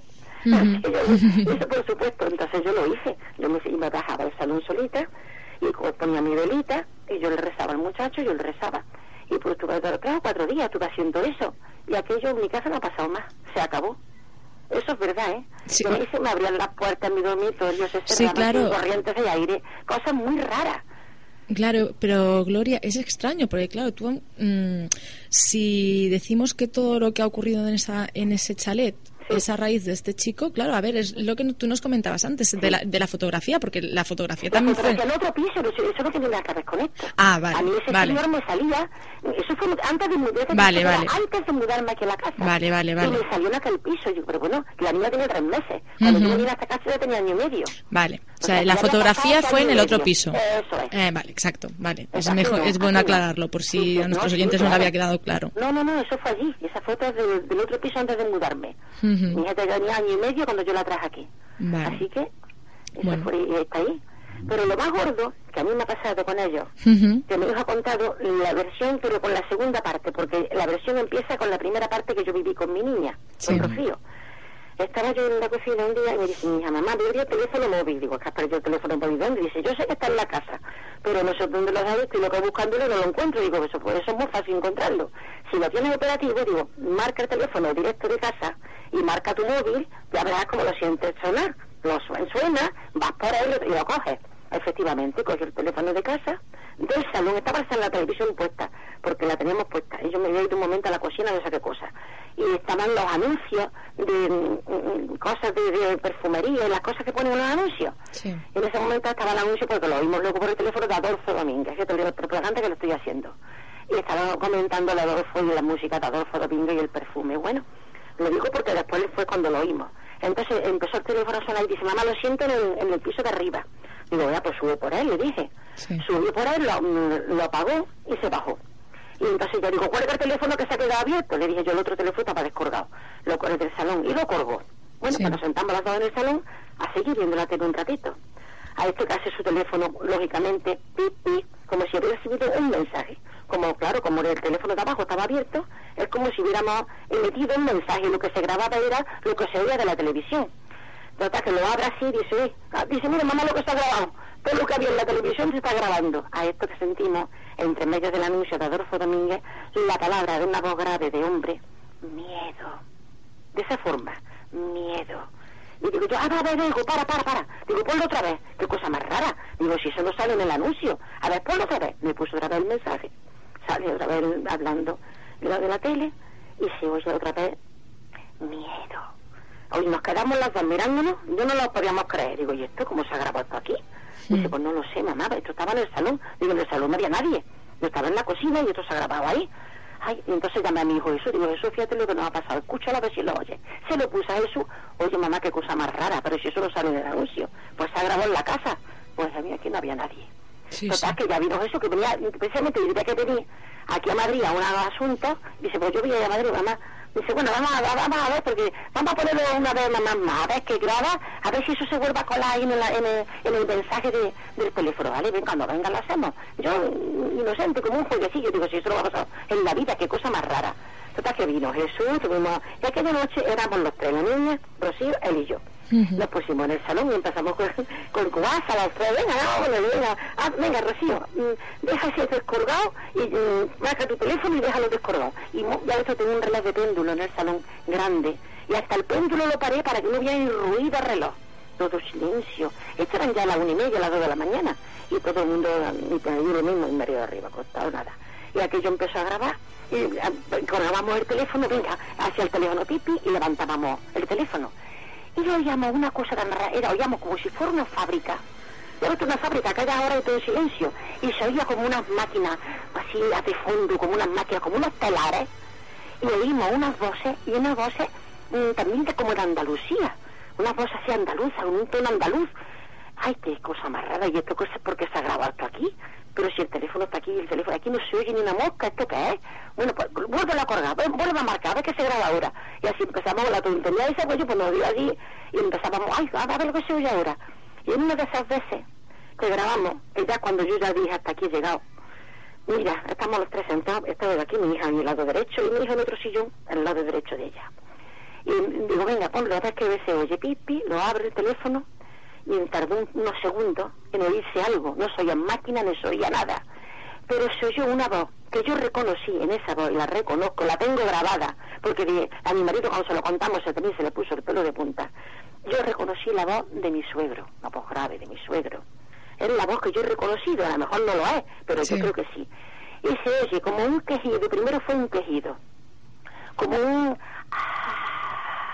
así, como, como algo que le cuesta hablar. Ese quejido lo primero que se oyó. Y mi hijo se le erizó el pelo a mí también, yo me puse malísima. Digo, uy, entonces empezó la voz y dice, no, porque claro, yo, yo primero, antes de, de me el mensaje, dije, mamá, ¿por qué no preguntas algo? Y yo pregunté, ¿por qué tenéis miedo? Por la palabra del miedo, ¿por qué tenéis miedo? Eso fue lo que yo pregunté antes de dejar el teléfono descolgado y mi hija lo otro ahí. Y entonces me dice,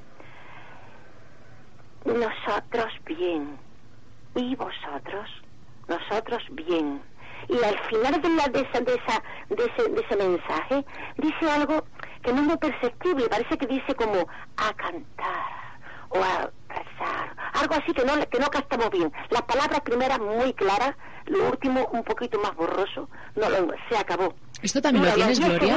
¿eh? ¿Esto también lo tienes? Lo tengo grabado. Porque mi marido, como, como, los mensajes a los tres días se pierden, digo, por favor, pasáis el ordenador, vamos a pasarlo, vamos a tenerlo guardado. Porque es impresionante. Yo he oído psicofonía de gente muy profesional y yo ahí no entiendo lo que se dice. Yo no ellos dicen, dice esto, vale, pues dice eso. Pero yo lo que me pasó aquí fue tan claro, tan impresionante. Yo cogí una cosa, yo qué sé, lo que yo cogí aquella noche, pues digo, Jesús, hasta aquí he llegado, se acabó, no grabo más. Pues algo se ha, se ha filtrado, algo se ha colado aquí, porque habrá posibilidades de que eso se meta. Digo, y aquí doy una voz que me ha impresionado y se acabó. Y además diciendo, y vosotros, nosotros bien. Pero bueno, pues si no te importa, Gloria, nos pondremos en, contra, en contacto con... Quiero que lo sepáis, que lo veáis. Tanto la fotografía como eso. la mano sobre la Biblia y yo juro que eso es lo que nos pasó esa noche. Y aquí no había nadie que hubiera grabado nada. Nadie se metió en el teléfono de ella. Nadie se metió por el otro teléfono. Nadie. Nadie. Eso está, mi marido mismo se impresionó y vamos, y se lo ha puesto a la familia, a sus hermanos, impresionado y aquí no había nadie. Pues eso es lo que se metió y lo tengo. Tengo pruebas, y son esas pruebas. Tengo pruebas en fotografía y pruebas en el teléfono. Pues mira, Ya no lo hemos hecho más, ¿eh? Se acabó. Ya, no había hecho nada. No, no, no, no, yo ya es que escalmenté para el resto, porque el susto que yo cogí con aquello, digo, mira, mira, vayamos a, a meter la pata y vayamos a traer aquí lo que no hay.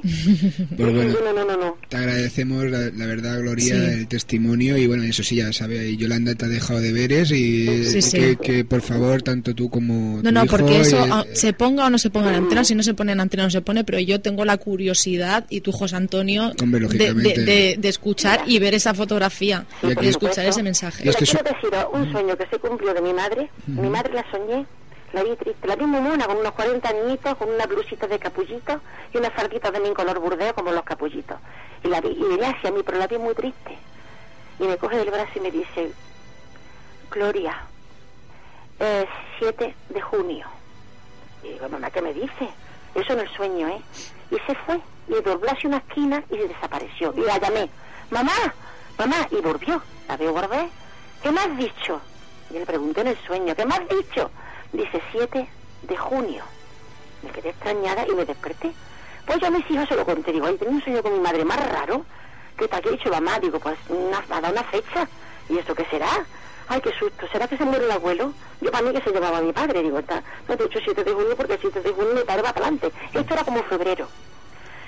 Total, que llega junio. Digo, mis hijos, no te asustes, mamá, a lo mejor no es eso, no. Pero más extrañaba, digo, estaba muy seria ella, como muy triste. Ay, qué raro. Bueno, pues llega el 7 de junio, aquel año yo esperando el 7 de junio como agua de mayo a ver qué pasaba. Pasó el 7 de junio, en la casa no pasó nada, ni a nadie le pasó nada, mi padre como una rosa y todo el mundo bien. Bueno, pues nada, los sueños son son, decía yo, como Shakespeare. Y yo no, le di importancia, yo paso el 7 de junio ese, ala, al año que viene viene el 7 de junio. Que yo ya no me acordaba ni del 7 de junio, porque había pasado otro año, porque ella me dijo el mes y el día, pero no me dijo el año. Ese no me lo dijo. Y era el año siguiente, no este ese que me pasó. A esto que llega el 7 de junio, me, me levanto para llevar a mi hija al instituto, al colegio, eran las 8 de la mañana, estaba chispeando, y yo tenía en la terraza de arriba, un, tengo una pérgola, y digo, uy, se va a poner la pérgola porque esa sí anda, digo, se va a poner de agua, lo voy a recoger. Entonces tiro de la cuerda, la cuerda se rompe, se rompió y hace la pérgola, ¡bum! y se fue al, fondo otra vez. Digo, madre mía, se ha roto la cuerda y ahora cago yo. Yo tengo ahí un sillón donde pongo el barreño de la ropa cuando lo tiendo allí en la terraza la ropa. Y en el sillón cogí y digo, vea, pues cojo la pérgola con esta mano, me subo y la engancho con la cuerda que está rota, la engancharé para que no se abra. Pongo el pie hacia el alto del sillón, me voy para arriba con la cuerda y la pérgola cogida, el sillón se vuelca y me tira para atrás. Me tira para atrás, me doy en el cerebro un golpe, Mira, yo sentí una sensación, el porrazo en la cabeza, bueno, me abrió una brecha de siete, de siete puntos que me pegaron aquí atrás. Sentí como si la cabeza se me expandiera así grande, grande. Una cosa, una sensación del golpe. Bueno, yo digo, me he matado, me he matado, me he matado, me he matado. En el suelo tirada, chorreando sangre por el cuello, mi marido sintieron el porrazo y subieron para arriba. Mi marido y mi hija. Los gritos que pegaron de verme en el suelo, casi sin conocimiento, yo no lo perdí del todo pero casi, y yo decía, no me toca y no me toca y no me mováis, José llamó un médico. Llamó al médico, vinieron los médicos, vino la ambulancia, no corrieron nada conmigo, uf, me metieron en la ambulancia muy despacio, me hicieron unas pruebas, primero me bajaron a la habitación, me hicieron unas pruebas en la vista con una luz así para ver cómo yo reaccionaba, me embosieron, me vendaron la cabeza, me metieron en la camilla, me llevaron. La ambulancia iba a tomar con un ruido que aquello era infernal. Llegaron aquí a la clínica de Sarsola donde me llevaron y me metieron para adentro corriendo me hicieron un escáner de cabeza, me hicieron todo bueno. Gracias a Dios no hubo, no hubo derramen cerebral por dentro. Todo lo derramen era todo echada la sangre para afuera. Entonces no tuve esa gravedad de un derramen cerebral, me tuvieron en observación 48 horas.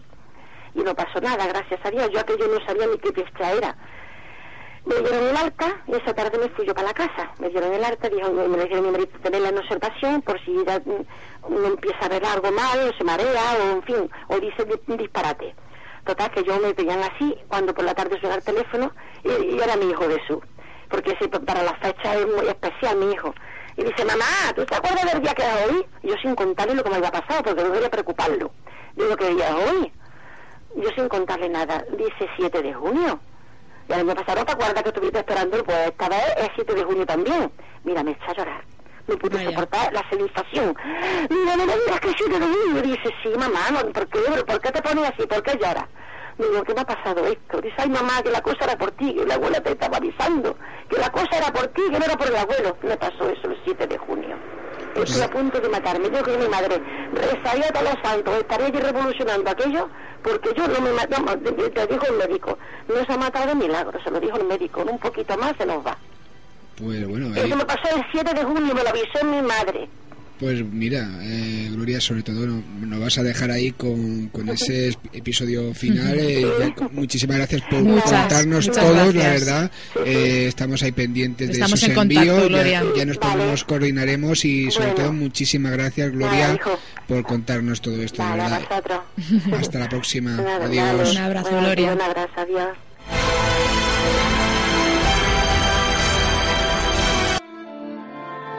www.enlabúsquedaradio.com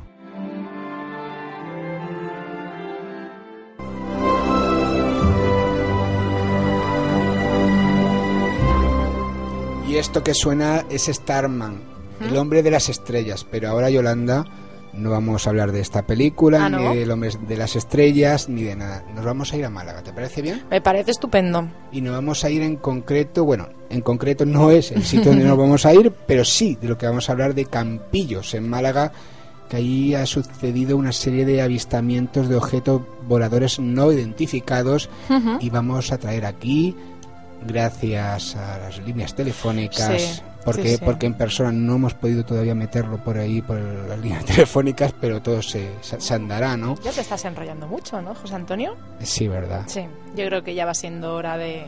Muy buenas, Juan Fran Romero, ¿cómo estás? Muy buenas. Hola, ¿qué tal? ¿Cómo estamos? Pues bien, estupendamente, investigador malagueño y nos vas a traer eh, o nos traes ya un caso de, bueno, un caso son varios casos, ahí en una zona de en Campillos, en Málaga. Eh, cuéntanos un poquito la, la historia de cómo, cómo inicias la investigación, porque es algo que, que sacas tú. Explícate un, un poquito cómo va la cosa.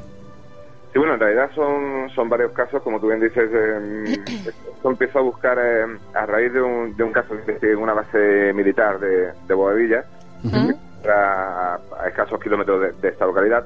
Pues eh, allí recopilé una serie de una serie de casos de avistamientos, ellos muy muy interesantes, incluso eh, grabados por, por cámaras de seguridad del, del acuartelamiento aéreo.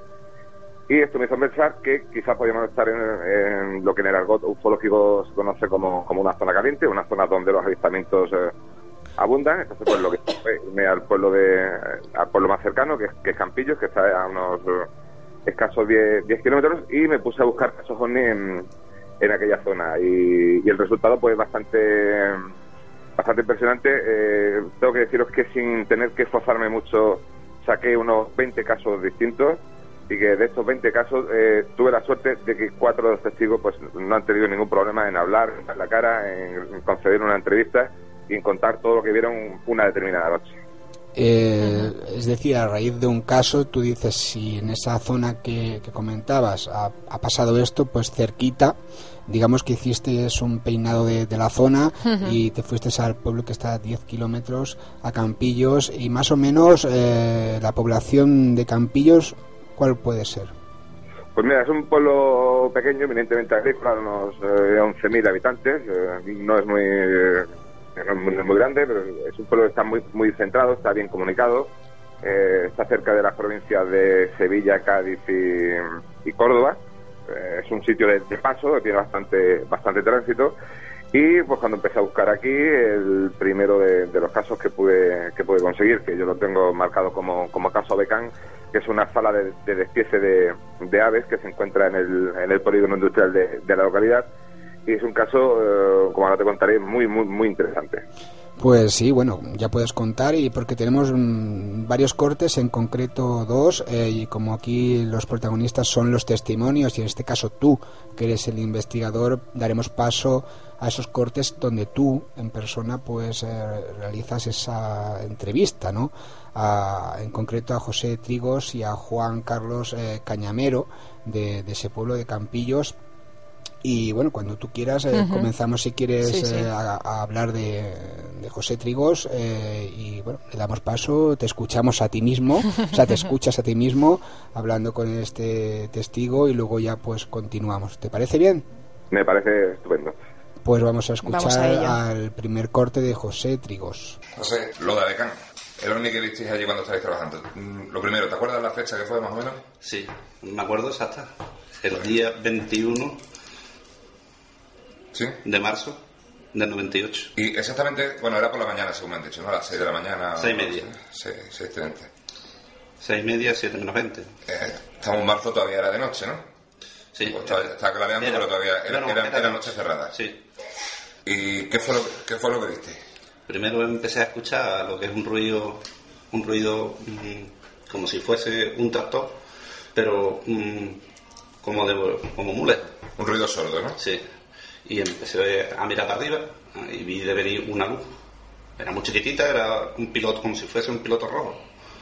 Y entonces me extrañó de ver un pilotito rojo en el, en el cielo. Siempre los aviones llevan parpadeando. Y cogí el camión, di la vuelta para cargar al muelle. Y cuando di la vuelta, pues fue cuando ya lo vi que ya eran más luces y además la parte de abajo era un triangular y estaba iluminada y tenía como si fuese el caparazón de la tortuga la parte de abajo Sí. la parte de abajo no es- no el caparazón Sí, la parte de abajo, que está así marcada con unas líneas. y demás, ¿no? exactamente está marcado y con, como si fuese el negro Y me has dicho que era triangular. triangular sí Y no se le veían alas de ningún tipo, nada ni, ni parpadeante. ¿Cuántas, Nada. ¿Cuántas luces tenía? tenía tres rojas que eran tres picos y además bastante bastante distancia yo supongo que habría entre entre una y otra pues los 100 metros habría 100 metros entre el vértice de cada... Sí, de, entre, de cada uno. O sea, aquí hay una, hasta allí. Y ahora, en, en el centro era donde estaba el triángulo iluminado. Justo en el centro era donde estaba el triángulo ilu- iluminado. Que era lo, fue lo que me hizo de... Llamé a, a los que había dentro. En en ese momento, ¿a qué altura iría más o menos? Sí, ¿Segundo, tercer piso, cuarto, más alto? eh, como el edificio San Pedro, o poco más. Un quinto, un sexto, más o menos, ¿no? Sí, más, más o menos, sí. Y en ese momento tú estabas solo. Cuando lo vi solo, llamé a, a José María Campos, que fue el que... Y, y entré, entré para adentro y llamé a los demás. Donde salieron todos y empezaron todos a, a verlo. ¿Cuántas personas había allí? Allí había cinco personas más. Aparte de ti y de... Y de José María, cinco más. Salieron Siete y total. Siete. La reacción de estas personas, porque el avistamiento eh, no terminó ahí, el avistamiento siguió un tiempo, ¿no? Sí, bueno, pues por lo menos estuvimos viéndolo por lo menos los seis minutillos, siete minutos. Seis minutos pasando, muy lentamente por encima de vosotros en dirección... Sí, Málaga. Dirección Málaga, o sea, como si fuera hacia el campo de fútbol, más o menos. Sí, como si fuese hacia la montaña. Hacia la montaña. Donde está también el pantano del chorro. y todo eso. La reacción de ellos, sí.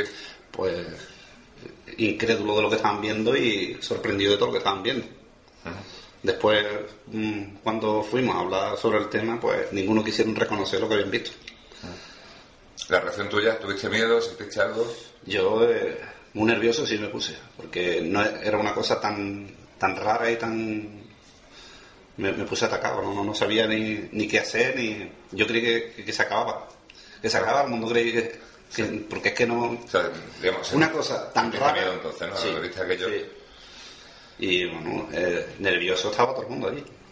Este avistamiento de 5 o 6 minutos mm, de este objeto con este ruido tan sordo, eh, ¿se ha vuelto a repetir en algún momento?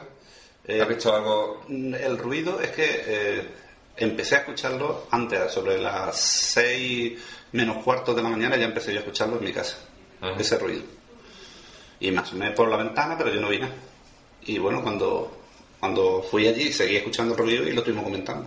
Y fue cuando ya... O sea, se comentaba ya con los compañeros que había un ruido... Sí, que había habido un ruido raro.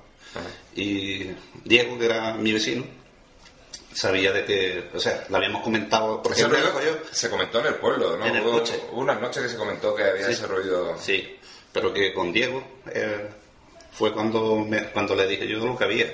Digo, ¿tú has escuchado el ruido este? Y yo sí lo he escuchado, dice, pero no se ha visto nada raro, ¿no? Y fue cuando llegamos allí y digo, pues todavía se, se escucha muy lejos, digo, pero se sigue escuchando. Y al momento fue cuando, cuando empecé a verlo. Cuando lo viste. Sí. ¿Y tú personalmente qué piensas que podía ser aquello? De aquí no creo yo que sea. Yo te lo digo yo que de aquí de, de la Tierra, no. De este planeta no. Yo creo que no. Porque era tan grande, yo no he visto, yo he visto aviones grandísimos eh, por internet y esto. Y tan grande, yo no he visto nada que, que sea capaz de mantenerse. Pues eso era grandísimo. Sobre todo la velocidad lenta. Lenta, estamos La muy cadencia de alas. y encima, sí. Eso es lo más, lo más raro que, que le veo yo a, Y bueno, este Ya es el aquí primer... Aquí estamos, como si no nos hubiéramos ido. Y también estamos, recordamos, con Juan Fran Romero, que era la persona que, que estaba entrevistando a José Trigos. La verdad es que, como bien decía al principio, a raíz de un caso, se va a un pueblo cercano, hace una encuesta, 11.000 habitantes en ese pueblo de Campillos. Mm, Juanfran, no entrevistaste a los 11.000, pero sí a bastantes y conseguiste, digamos, 20 personas que te dijeron yo he visto algo, ¿no? Y a raíz de ahí, cuatro personas pues eh, se dejaron entrevistar y esta es una de ellas, José Trigos. Eh, ¿Qué puede suceder en la zona? Pues no lo sé, no lo sé, pero en cualquier caso sí es bastante, de, como te he dicho, ante una, una zona una zona caliente. Eh, puede, es fácil porque fíjate, todas las, todas las personas con las que he tenido la oportunidad de hablar, que me han contado que ha visto algo, es gente que o bien trabaja de noche, como es el caso de, de los trabajadores de, de Adecam, pues suelen cargar los camiones para el reparto de madrugada, o es gente que se levanta muy temprano para, para viajar, porque trabajan en, de agente comercial y se levantan pues a las 5 de la mañana porque tienen que hacer la ruta por, por Córdoba, o es gente que termina de trabajar muy tarde en algunos restaurantes de, de la zona. En cualquier caso, mm, casi todos los, todos los casos tienen un deno- denominador común, todo ocurre de noche, eh, todo ocurre con gente que o está trabajando o se acaba de levantar de- para trabajar o acaba de salir de- del trabajo, eh, con lo cual hay poca gente alrededor y eh, pues evidentemente uno, eh, aunque mire poco al cielo, pero si ve salir de trabajar y ve colgar una luz, un- algo que se mueve, pues inmediatamente va- vas a mirar hacia arriba, ¿no? Con lo cual es que eh, pues, muchas veces cuando hacemos estas alertas OVNI que nos vamos todos al campo a, a mirar al cielo, decimos algo, pues eh, yo creo que en cualquier pueblecito de, del país, si nos ponemos a mirar al cielo cualquier noche, estoy seguro de que nos podríamos encontrar con, con algo bastante bastante interesante. Claro, y es lo- también lo que dices, ¿no? Es más fácil que una persona que se va a trabajar o, sale del trabajo mira al cielo que una persona que está en el, eh, digamos, en lo cotidiano ahí trabajando o yendo a comprar que ni siquiera mira al cielo. Pero en esas dos situaciones que comentabas, pues sí que puede ser. Eh, el caso más antiguo que recoges en, en este pueblo de Campillos, más o menos, cuando puede estar datado? Bueno, el primero que recojo es el del 1999, que es el caso es el caso de K. En este caso nos encontramos ante, son 10 los testigos que, que observan aquello, el primero de los testigos que lo observa es José Trigos. Cuenta que, que oye un ruido raro. Pues, mm, pues en estos sitios también es muy es muy normal que se escuche pues maquinaria agrícola pues andando muy temprano, ¿no? Y se oye este ruido como si fuera de una como si fuera un tractor, pero mucho mucho más, más bronco, ¿no? Después pues se asoma allí a la carretera, mira derecha izquierda, no, no ve nada.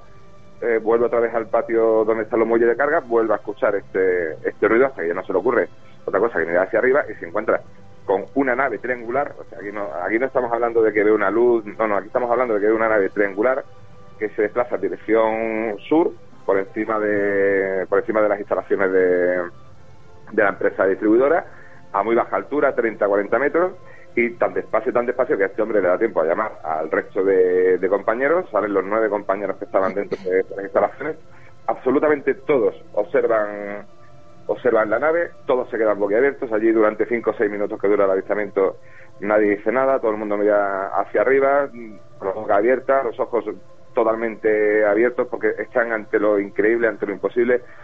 Y cuando se pierde de cuando se pierde de vista el, el, objeto, pues imaginaros, hay una algarabía de voces, gritos, eh, unos a otros se preguntan si lo han visto, hay nervios, hay, emoción. Eh, finalmente, a base de fumar un cigarrito, hablar y demás, pues eh, la cosa ya se, se calma. Y fíjate, aquí viene lo curioso porque los, los 10 trabajadores pues deciden que lo mejor que pueden hacer es no contar eso a nadie para que no lo vayan a tomar por locos. ¿Sabéis? Estas cosas en un pueblo, pues, pues como son, ¿no? Si, en las ciudades ya es complicado hablar de esto, en un pueblo que, que todo el mundo se, se conoce, pues es bastante complicado. Entonces, finalmente eh, se hace un, pacto de silencio para que no los eh, tomen por locos. Lo que pasa es que afortunadamente este pacto de silencio, al final se, se rompe, pero también es cierto, es cierto que se, que se rompe casi 10 años después. Claro, diez años después, que en aquel momento, pues eh, cuando hacen ese pacto tendrían eh, un, algo ¿no? de, de, conciencia de, tener que ser y, bueno, al paso de diez años, no sé, quizás porque no todos trabajen en el mismo sitio, porque haya cambiado un poco la, mentalidad de algunos de ellos, en este caso pues de José Trigos, pues se te comenta en ese testimonio de mucho valor que, que ahí hemos escuchado.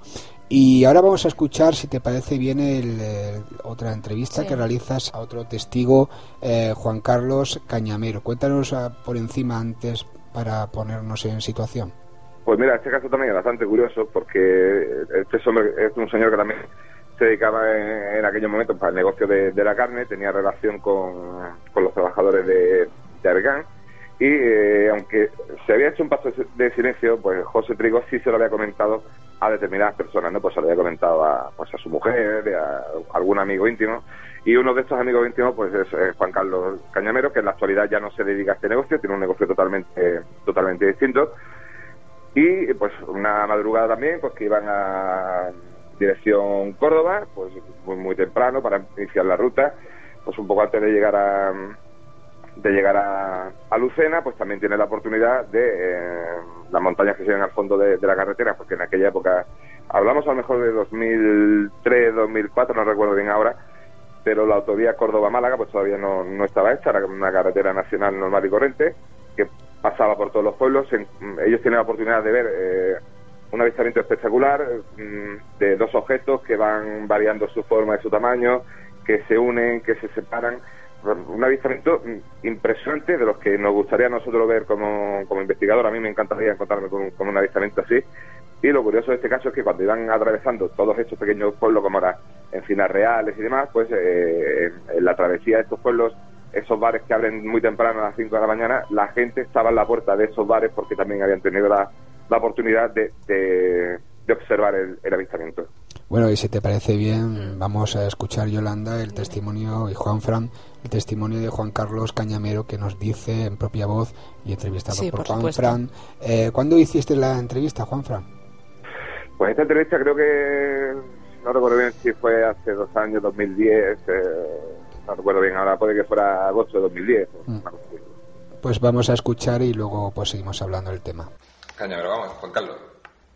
Cuéntame qué es lo que viste.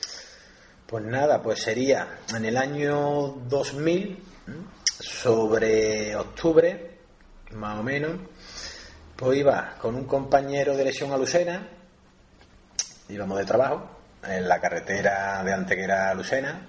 Era una recta, de esta que hay allí, una recta muy larga, por el que conozca la zona de muchos kilómetros. Bueno, yo iba durmiendo y en eso que me despertó mi compañero. Porque un, inciso era temprano, ¿no? Sí, era, perdona, era las. Pues podrían ser, salimos de Campillo a las 4, más o menos, eh, echamos unas una, dos horas más o menos que fueran las 5, 5, 5 y media. Bueno, pues yo iba durmiendo y en eso me, me, llamó el compañero pues sobresaltado, me despertó diciéndome que mirara hacia el cielo que había allí un objeto raro, era un triángulo. Dice, mira, mira, mira lo que hay. Y en eso que ya me desperté y miré para el cielo, ¿eh? no, vaya, nada más que abrí los ojos ya lo vi y a, lo lejos pues eh, pudimos ver lo que era un triángulo. En lo alto de una montaña, pues un triángulo. Pero vaya, un triángulo grandísimo, porque si la montaña era grande y el triángulo se veía perfectamente que era un triángulo, pues, pues ya ves, nos llamó mucho la atención. Y era de color amarillo y era amarillo en el interior, no después no, no soltaba luz. No, no desprendía luz. No desprendía luz, era simplemente que era todo amarillo por dentro, muy luminoso pero en el interior. Bueno, pues como he comentado, pues la carretera esa es una recta muy larga, pues yo calculamos en su momento, estuvimos hablando que podría durar unos 10 minutos desde que nosotros lo, vimos. Y también conforme íbamos pasando por los pueblos, concretamente por uno, que no me acuerdo el nombre, un pueblecillo que hay chiquitillo, que las calles muy estrechas por donde se pasa, por la dirección Lucena, pues también había allí vecinos asomados que estaban, sabían que estaban allí en los bares, pues había pues en cada bar en la puerta podía haber tranquilamente de 10, unas 10 personas mirando también el objeto. O sea que no éramos los únicos que lo, estábamos viendo. Bueno, pues en todo rato mi compañero que iba conduciendo iba flipando, iba viéndolo, y yo que no conducía, pues más, atención prestaba. Y en eso, que al cabo de los 10 minutos que nosotros ya empezamos a verlo, que a saber tiempo que, que llevaría allí, pues el triángulo grande amarillo, pues de repente pues se hizo un círculo, como si fuera una pelota de tenis. Grande también, porque se apreciaba perfectamente el círculo. y le, desaparecen los bordes triangulares y se convierte en una. Ah, igual, exactamente igual que el triángulo, pero en círculo. ¿eh? Y tampoco eh, reflejaba luz, sino era todo amarillo por dentro, pero en círculo ya en menor tamaño, lógicamente. Y de repente también, pues del círculo amarillo, como si saliera de atrás del interior, pues se ve, se ve que sale otro círculo, pero de color naranja, del mismo tamaño y manteniendo y del mismo tamaño y yo sé, es que viendo la distancia... Y se pone debajo, ¿no? Ahí va, se pone debajo, pues yo calculo que el triángulo en su momento pues podría estar de la montaña 200, 300 metros, a saber la distancia que habría, pues se pondría unos 100 metros del otro círculo, del mismo tamaño y lo único que cambiaba era el color, que era naranja. Y así pues, se pudieron tirar tranquilamente unos dos o tres minutos. Y en ningún momento tuvimos pérdida del objeto de que empezamos a verlo porque la red está súper larga. Siempre lo tuvisteis a la vista. Siempre a la vista. Y después de esos dos o tres minutos que se transformaron en círculo, pues de repente pues bajaron al unísono, a la misma velocidad y manteniendo la distancia, los dos círculos, tanto el amarillo como el naranja, y se perdieron pues detrás de la montaña. Cuando seguiste el viaje, imagino que pasaste la montaña también, no volvisteis a ver ningún tipo de... Ya no llegamos a ver nada más. ¿La sensación vuestra fue miedo, incredulidad? No, mucho menos, hombre, lo que fue de, asombro, de, ilusión, porque vaya, es una cosita que, todo el mundo, yo pienso que lo, que lo pensamos que existe, pero que muy poco tenemos la suerte de, ver algo raro. yo digo raro porque no sé lo que era. ¿Y para ti, eh, personalmente, qué opinas que, que era aquello?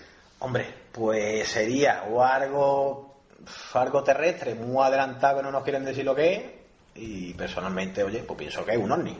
Un ovni, un objeto, objeto volador no identificado, que era lo que era, vaya. Y para mí no era identificado, lógicamente. Es lo que puedo comentar. Luego al llegar a Lucena, que era donde íbamos, se lo comentamos también porque en esa época pues trabajaba con el, con el mundo de las carnes pues donde al llegar pues lo comentamos al que nos atendió y nos dijo que era una cosa muy usual allí en Lucena, los casos eso. Que era bastante frecuente ese tipo de avistamientos por allí, ¿no? Era bastante frecuente, no ese caso en concreto de un triángulo con dos círculos, sino que se daba bastante el caso de, ver objetos Parecido. ¿Y tú eh, en el paso de los años has vuelto a tener alguna experiencia similar o parecida? Nada, fue el único que tenía.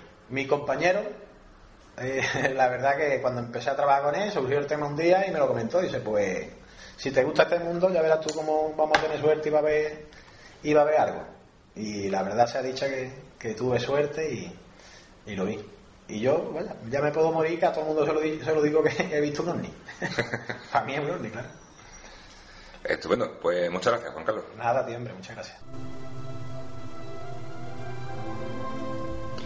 Y bueno, este ha sido el testimonio de Juan Carlos eh, Cañamero. Hay más testimonios grabados, eh, Sí. pero bueno, el tiempo ya sabemos que es, Es el caso justito. eh, eh, justito, el caso está ahí planteado, Juanfran. Yo creo que, como tú bien dices, había hay 11.000 personas en el pueblo de Campillos, eh, hay varios pueblos alrededor. Fíjate los testimonios que, que sacaste cuando dijiste voy a sacar testimonios de, de la zona. Eh, si hay alguien escuchando de, de la zona de Málaga, porque Por nos supuesto. escucha bastante gente de allí, o que ha pasado gente por allí en aquel momento o en este momento y han tenido algún avistamiento, pues se pueden poner en contacto con, con en la búsqueda, ¿no? Sí, claro, por supuesto, José Antonio. ¿Y cómo lo hacen, Yolanda? Pues mandándonos un correo electrónico a contacto arroba en la búsqueda. Qué bien lo dices. ¿Sí? ¿Lo digo bien? Sí, sí, me da gana a mí hasta de decir que he visto yo algo para escribirte. Porque encima yo creo que sé de buena tinta que, que, que respondéis eh, rápidamente. Ah, sí. Sí, sí, sí, lo sé. Si lo dices tú. Bueno, y Pues el caso, verdad. pues eh, lógicamente que nosotros somos aquí, fuera de, de broma, somos aquí, digamos, un puente de unión entre el testigo y el investigador, en este caso Juan Fran Romero. Se lo pasaremos a Juan Fran, Por que supuesto. gustosamente cuando pueda ir a hablar con la persona, ¿no? ¿Verdad? Hombre, claro, por supuesto que sí. que para eso estamos, ¿no? Porque es un caso abierto, fíjate, eh, los testimonios 20 de, de esa zona que, que es algo que ahí, se, ahí pasa algo, como tú dices bien, una zona caliente, la de Campillos. No hemos dicho en ningún momento el origen, porque No. tú sabes el origen, Juanfran. No, no, no, no, en absoluto. Ahí- Claro, me gustaría, me gustaría saberlo, pero no, lo, lo que sí te puedo decir, porque son, eh, son bastante incluso. Aquí, aquí cerca hay un caso que fue muy, muy célebre en los años 80, que no sé si te acordarás, que es la niña de Tebas.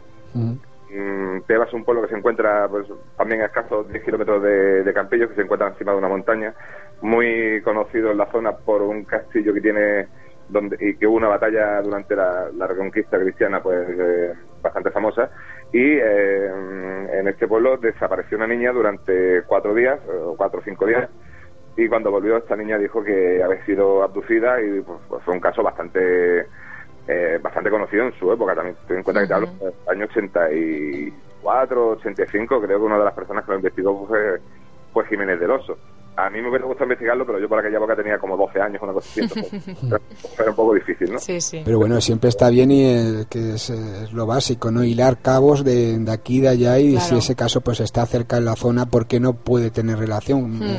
Eh, a veces nos cegamos en, ver solo un caso y estudiar ese caso. Un caso puede No tener... tiene por qué. No tiene por qué, tiene, y, puede, y puede tener muchas pautas a seguir y una de ellas es encontrar más testimonios y creo que de eso se trata, eh, una investigación Mm. al completo que como en este caso pues eh, sigue abierta. Muchísimas gracias, Muchas eh, gracias. Juan Fran Romero, investigador eh, malagueño y amigo buscador por estar esta primera vez. Siempre digo lo mismo, porque la gente dice, es que siempre dicen lo mismo, pero claro, es que cuando vienen por primera vez tendré que decir que vienen por primera por vez. Y si son amigos buscadores... Por primera que- vez, tú mismo lo has dicho, por primera vez. Porque... Claro, porque Juan Fran es un investigador que luego también... Y si él quiere.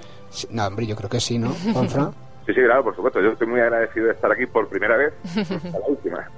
Ya- te digo yo que no, que no será la última. Y bueno, si eh, tienes por ahí un caso que sacaste hace un año, que o por ahí, ¿no? Que te está trayendo ah, un poquito ahí por la calle de Amargura, ¿no? De, de una base militar o algo así, ¿no? También. Sí, el que comentaba al principio, Ahí estamos. vengo a este pueblo a buscar eh, estos casos, pues sí, un, po- un poco problemático sí que sí que está resultando, sí. Bueno, ya nos hablará de ese caso o de Sí. otros porque estás investigando más y nosotros agradecidos de que compartas esas investigaciones con nosotros y sobre todo con los amigos buscadores. Pues muy buenas y hasta otra. Sí, hasta otra. Muy bien, un brazo. Adiós. Adiós.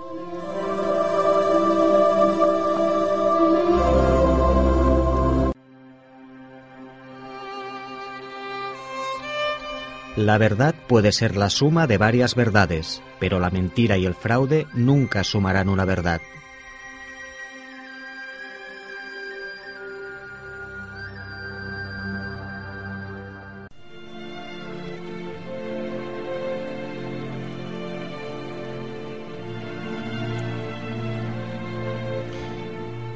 Bueno, Yolanda, ahora vamos a ver si esa frase que siempre solemos decir de todo pasa por algo es verdad o no. ¿Qué te parece? Me parece estupendo.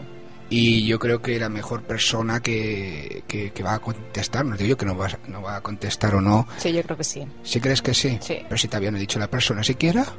Bueno, pero algún día contaremos a nuestros oyentes las conversaciones que tenemos tú y yo. Sí, sobre todo mucho de, telepatía, porque... Mm, a ver, ¿qué pone aquí, en esto que te estoy poniendo aquí? La casualidad no existe. ¿Y quién lo dice? Pedro Palao Pons. Muy buenas, Pedro, ¿cómo estás? Encantado de estar con vosotros. Y no, no, no existe. No existe, ¿no? Y bueno, aquí, aparte de lo que vas ahora a comentar, es un libro recién estrenado de los muchos que, que tienes, pero este es el último. Eh, libros Cúpula, La casualidad no existe, Pedro Palao Pons. Un día, Pedro, me tienes que decir, eh, si quieres en antena y si no, pues, eh, aunque sea eh, encerrado o en privado, donde sea, ¿de dónde sacas tanto tiempo o, cómo te las apañas para, hacer tantas cosas? Porque de libros llevas bastantes y bueno, un trabajo ahí tremendo a lo largo de tu vida.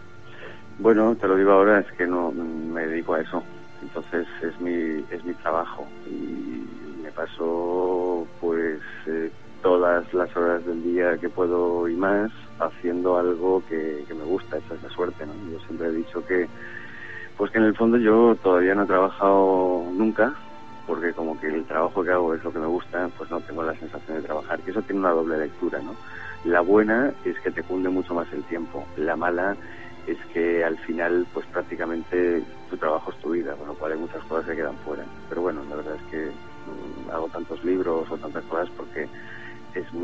es lo que me gusta y es lo que realmente me hace estar bien. Claro, y eso la verdad es que se refleja en todo lo que haces y en concreto ahora en la obra que, estamos eh, viendo y que sacas ahora, La casualidad no existe. Explícanos un poco, Pedro, qué puede encontrar el amigo buscador que, compre y que pueda leer este libro. Mira, en sí el, título es un poco para, para, picar a la gente, para picar, porque yo demuestro que la casualidad no existe en el libro, pero para picar en el sentido siguiente, ¿no? O sea, siempre hemos dicho con la casualidad es un hecho que aparece de forma fortuita, que nadie ha provocado y que significa que dos o más episodios se han encadenado entre sí cuando nadie lo espera o cuando nadie lo produce. Entonces yo lo que digo es, vale, eh, la casualidad como tal, cuando pasa algo coincidente eh, y, le, y decimos, mira qué casualidad, y ya está, estamos relegándola al papel de puro azar, ¿no? De puro hecho, de pura chiripa, o ha pasado porque ya está. Yo lo que digo es mm, que si hacemos eso, estamos perdiendo la sintonía, o llamémosle la, la vibración, o llamémosle como queramos, con algo que aún no sabemos qué es, ni de dónde viene, ni quién lo produce, ni para qué sirve, que es la casualidad con mayúsculas. Es decir, yo lo que, lo que defiendo es que detrás de cualquier hecho sincrónico, que lo sea de verdad, porque lo que sería una casualidad es salir a la calle y tropezar. Bueno, eso es, pues, ¿qué le vamos a hacer, no? Eh, lo que no es casualidad es que yo tropiezo, me encuentro contigo al cabo de unas horas que hacía tiempo que no te veía y me dices que llevas todo el día tropezando, nos vamos a comer, el camarero tropieza, salimos del bar y tropiezo, no sé. Eso ya no es casualidad, ¿no? Entonces yo lo que defiendo es que la casualidad no existe porque cuando los hechos sincrónicos eh, acontecen de una forma continuada y seguida, no son, no son hechos eh, sincrónicos eh, fruto del azar, sino que detrás de eso hay una explicación, el cual es esa que cada uno de nosotros debería buscar o debería intentar comprender. Mm, si escucháis unas campanitas de fondo, no es una psicofonía, es que tengo en mi casa un, un cacharrito que se llama Wind Change, que es eh, esas campanitas que soplan con el viento y se ha movido un poquito de aire, casualmente. Vale, vale, gracias, por la aclaración. Hay que aclararlo porque si no nuestros amigos buscadores, como se dice, están siempre a la guay por si se escucha y algo detrás y, si es bueno lo manda y eso también está muy bien. Sí, sí, sí, no, son, son unas, eh, eh, lo, utilizo como atrecho para las entrevistas. no, la verdad es que no depende del aire. Entonces, ya ahora ya, ya parado. Si, si sopla un poquito más de la cuenta, se oye clink, clink, Entonces, lo que os decía es esto, ¿no? En la casualidad. Para mí es algo mucho más importante que un hecho fruto del azar.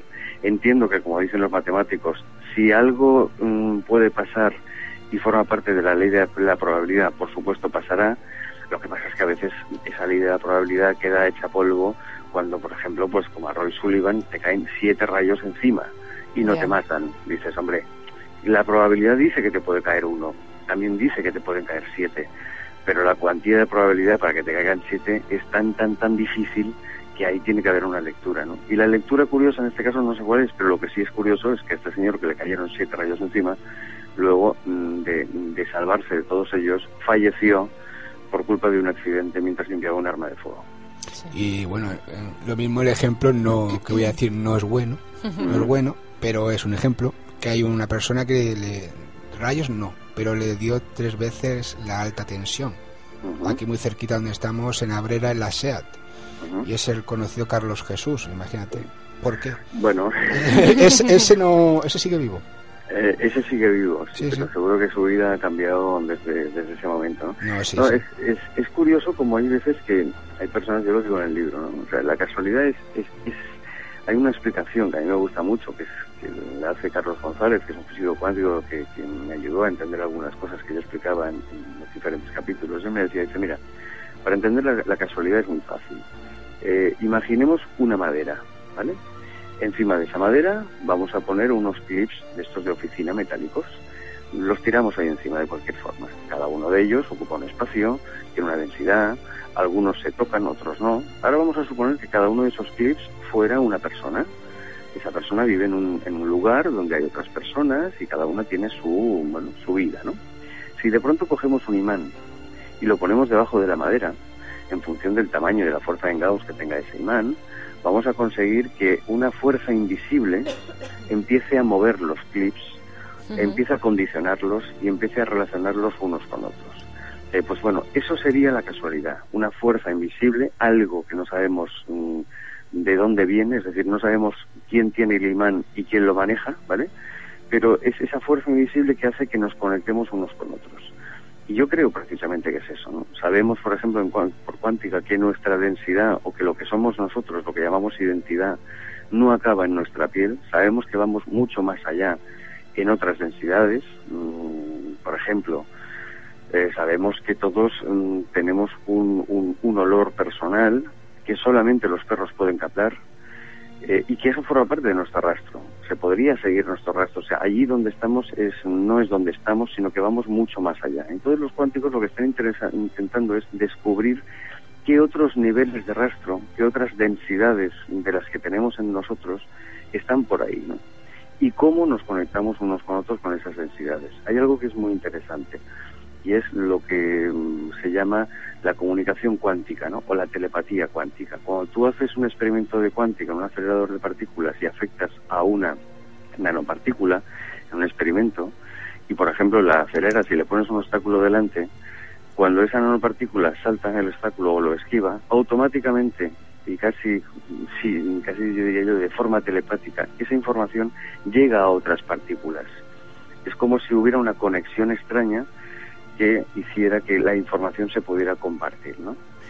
Si eso es así con partículas, mm, lo que están investigando ahora mismo los cuánticos es cómo podemos reproducir eso en el ordenador para conseguir una comunicación cuántica entre ordenadores, algo que mm, suena a ciencia ficción, pero bueno, también lo era Twitter y Facebook hace 30 años. Entonces, mm, yo creo que eh, estamos sumergidos en un mundo, en un universo de planos que ya hoy la, la ciencia acepta como diferentes formas dimensionales y en cuántica se nos habla de redes de malla y de 11, 20 o 30 mm, dimensiones distintas, e incluso de multiversos. Y yo creo que la casualidad o lo que llamamos casualidad no deja de ser parte de ese fenómeno.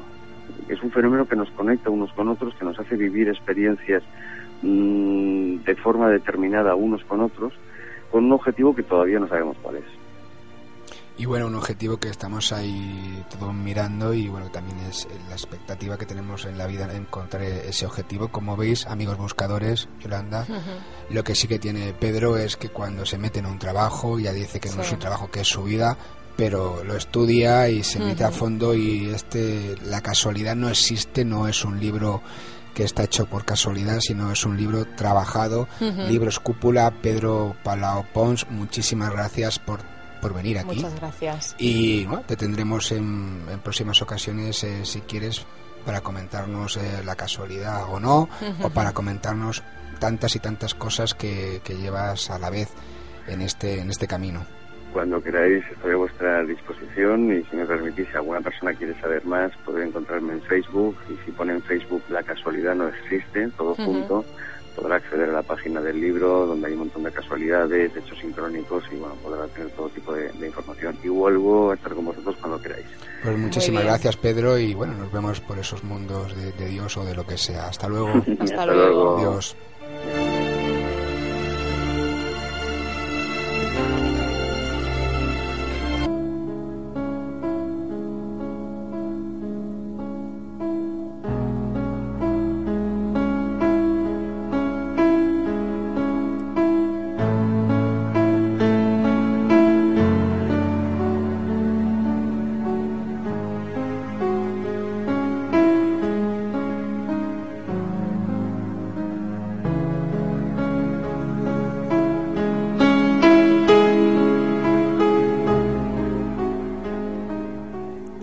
José Antonio? ¿Qué te parece esta canción? No me habías dicho la semana que viene. No. Mira, me apetecía ponerla hoy mismo. Pero- Esto, esto, buscadores, esto me gusta a mí. Pero- Aunque, a ver, también me gustan otro tipo. Pero esto no es lo que me pones en el coche en casa. Porque no tenemos ninguna cadena que pillemos este tipo de canciones y eso. Es que si ponemos Ah, no lo tenemos que... ninguna cadena que... Oh, Oye, no me destroces el momento, hombre. no, no, No, sí, queridos buscadores, me gusta esto. Aparte de otras cosas, también me gusta esto. Y a mí también. O sea, de hecho... ¿A ti te gusta esto? Hombre, hay muchos grupos de heavy y aquí Álvaro creo que sabe el tema versionan este tipo de música clásica. O sea, ah, Sí, hay sí. que escuchar más heavy. Yo creo que nunca lo había dicho esto. Hay mucha gente de la que, de la que me conozca personalmente. Sí. Muchos de ellos no saben que me gusta este tipo de música. Vamos a aprovechar eh, la música. Sí, es un momento de confesión. Sí, de hecho, en estos momentos te estás tapando los ojos para que nadie te vea que te estás confesando. No, yo no, me- yo no me avergüenzo de que me guste este tipo de música. Me gusta, me relaja y mira, me, me hace imaginar otros mundos. Vamos a los comentarios, a las sugerencias, a las críticas de, de los amigos Sí, sí. buscadores. ¿Te parece bien? Sí, me parece estupendo. Pues más te va a parecer porque vas a empezar tú. Vaya por Dios. Vaya por Dios. Bueno, Vamos, eh, ahora que está la música de fondo. eh, Álvaro, ya que veo que, que José Antonio repiten tanto en la música, pon la de la nuestra de, Tron de siempre. Legacy. Tron Legacy. Que también la he escogido yo, por cierto. Ahí estamos, sí. Toma. Pero sí, lo vas a tener que leer igual, porque así... A ver, Carmen Morel Salguero. A ver si podéis hablar sobre misterios, enigmas y leyendas de Ibiza. Porque aunque soy de Granada, llevo tiempo viviendo en la isla y sé que no todo es fiesta. He oído algo sobre Esvedra, sobre la diosa Tanit, etc. Y me gustaría saber más cosas sobre esta hermosa tierra. Muchas gracias. Bueno, y vienen más cositas. ¿no? Sí, hay, claro, es que no me dejas terminar. Postdata, la primera vez que os escuché fue a través de The Next y me encantó. Edenex, la radio del misterio en internet de nuestro amigo Alberto Guzmán. Bueno, yo le digo a Carmen que ya tenemos ahí a alguien preparado eh, que está en Baleares y yo creo que vamos a intentar ver si podemos complacer esta petición, que yo creo que ya te digo que sí. Pero ya veremos. Pedro Manuel Girón Castro. ¿Qué es sino la vida? Una búsqueda constante. Enhorabuena, saludos para todos. Mira, un amigo en las ondas que nos dejaba en la búsqueda radio, en la página del Facebook de la oficial, eh, este comentario. Sigue, sigue. No, sigue, sigue tú. No, no, sigue tú. Porque queda mal, porque me, me dice, es para mí y queda mal que lo lea yo. Francisco José Bebiar Vidal. Hola José, me gustaría saber tu opinión del programa del canal Explora Buscadores de Fantasmas. Lo hacen los sábados noches. No sé si verías el de anoche. Estuvo muy bien. Bueno, yo creo que... Lo vimos los dos. Sí, lo vimos, lo vemos todas las noches y la verdad es que si uno se lo toma como entretenimiento, Sí. como... Yo me parece que ya lo comenté una vez en un programa respecto a, a- a este programa de Explora. Eh, lo que comenté fue que el programa en sí sí que me gustaba, pero que me gustaba la primera parte. La, la parte en la que se habla con los testigos, se explica un poquito la historia y tal. Luego ya lo que es la, la parte de experimentación ya me parece un poco pasada de rosca. Aunque últimamente hasta la parte de los testigos ya ven cosas. Sí, bueno. Pero bueno, que es la parte para mí más interesante. Luego ya el, el, el tema de la experimentación ya es que me parece muy, muy exagerada. A ver, que. Bueno, yo no digo nada más. Eh, Francisco José lo decía en respuesta del Más Sí. Allá, al grupo de, de tu sección, y contestaba Gerardo Ujú. eh, Iníguez, que decía que si veíamos, hay otro que otro programa que se llama Ghost Lab, que también está Sí. en Discovery. Creo No, que ese es- no lo he visto yo ninguna vez. Yo aún. tampoco lo he visto. Pero bueno, lo veremos a lo ver. veremos a por ver, curiosidad. A ver qué está. Eh, continúa. Sí, te digo que sí, porque yo el que tengo que leer es más largo y ya sé Agustamante Gómez, un programa inmenso, os superáis. Pues muchas gracias, Agustamante. Sergio Peña Padial. Hola, ¿haréis unas investigaciones por Motril si hubiera algo y hablaréis de Nerja y su cueva? Gracias. Tenemos que hacer tantas cosas, Uf. yo creo que bueno, lo tenemos ahí anotado y si nos preguntas, o sea, si nos dices mm, el motivo de, de por qué en concreto Motril, pues podemos especificar a la gente que tenemos por allí para que nos busque eh, ese, el caso o los casos. Rocingo, excelente de principio a fin. Muchas gracias. El libro es genial. Felicitaciones. Imagino que estás hablando de tu libro. No sé, quiero Que por cierto, por cierto, tienes, tienes un programa y aún no has hablado de tu libro. Creo que sería conveniente que aprovechemos el final así un poquito, si te parece bien, y des las vías de contacto, el teléfono si lo tienes a mano, para todos aquellos buscadores que quieran tener tu libro, Veracruz, el misterio en estado puro, pues que puedan conseguirlo. ¿Te Pues parece bueno, bien? Me parece bien, pero el teléfono no lo tengo, no lo tengo Bueno. a mano. Eh, Veracruz, el misterio en estado puro, ediciones Dédalo. Y yo creo que a través de en la búsqueda radio.com o poniendo el título en internet o mi nombre, mi nombre, José Antonio Roldán, no poner Luis Roldán, que es el que se llevó el dinero, que siempre me lo dice. Eh, yo creo por ahí ya, ya sale, sale Bueno. el libro. Eh, y ahora me toca a mí. Vale. ¿Por qué? Porque Porque yo. viene Ramón. Está. Ramón Soler F. Bien, muy bien. Meteórico como siempre. Mucha gente tiene sueños premonitorios. A mí me pasó algo muy parecido a lo que ha comentado el autor. Y no sé si es como un sueño. A ver, y no sé si se puede acceder a un futuro no conocido. Buenas entrevistas, me gustaron mucho. A ver si le echo un ojo al libro de Alberto Cerezuela y su Almería extraña. Un abrazo y gracias por los recordatorios. Lo mismo digo mutuamente. Vamos a ir que estamos ahí casi casi casi finalizando. Yolanda. Bueno, Veraben Adrià, magnífico programa, muy variado y me gusta con tantos testimonios como siempre traéis.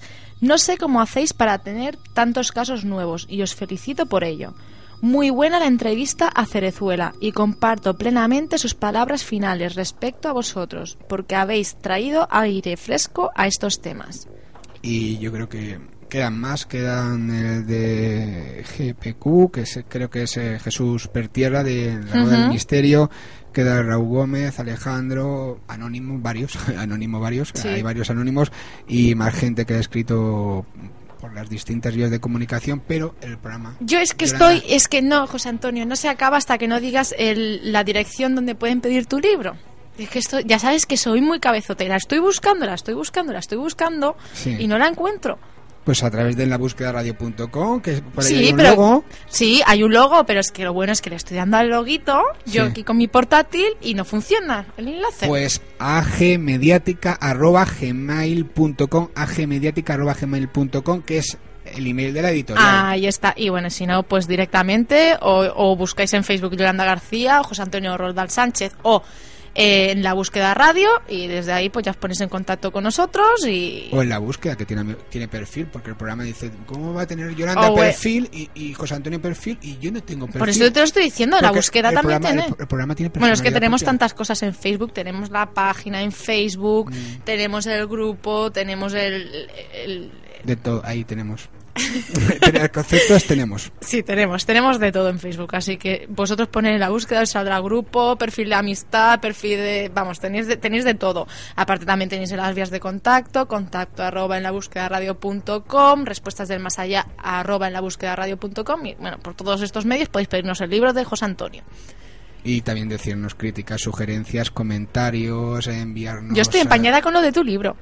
Sí, yo, yo iba a decir que enviaran jamones por el, Bueno, por el Facebook. También, también. O un coche, un Ferrari. Mm. Pero con eh, los impuestos pagados y, luego Y la todo- gasolina y todo pagado, claro, Sí, por sí, supuesto. porque si no te dan un Ferrari, luego cómo lo mantienes.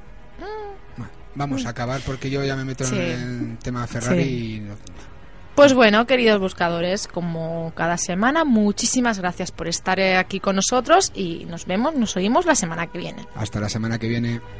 Thank you.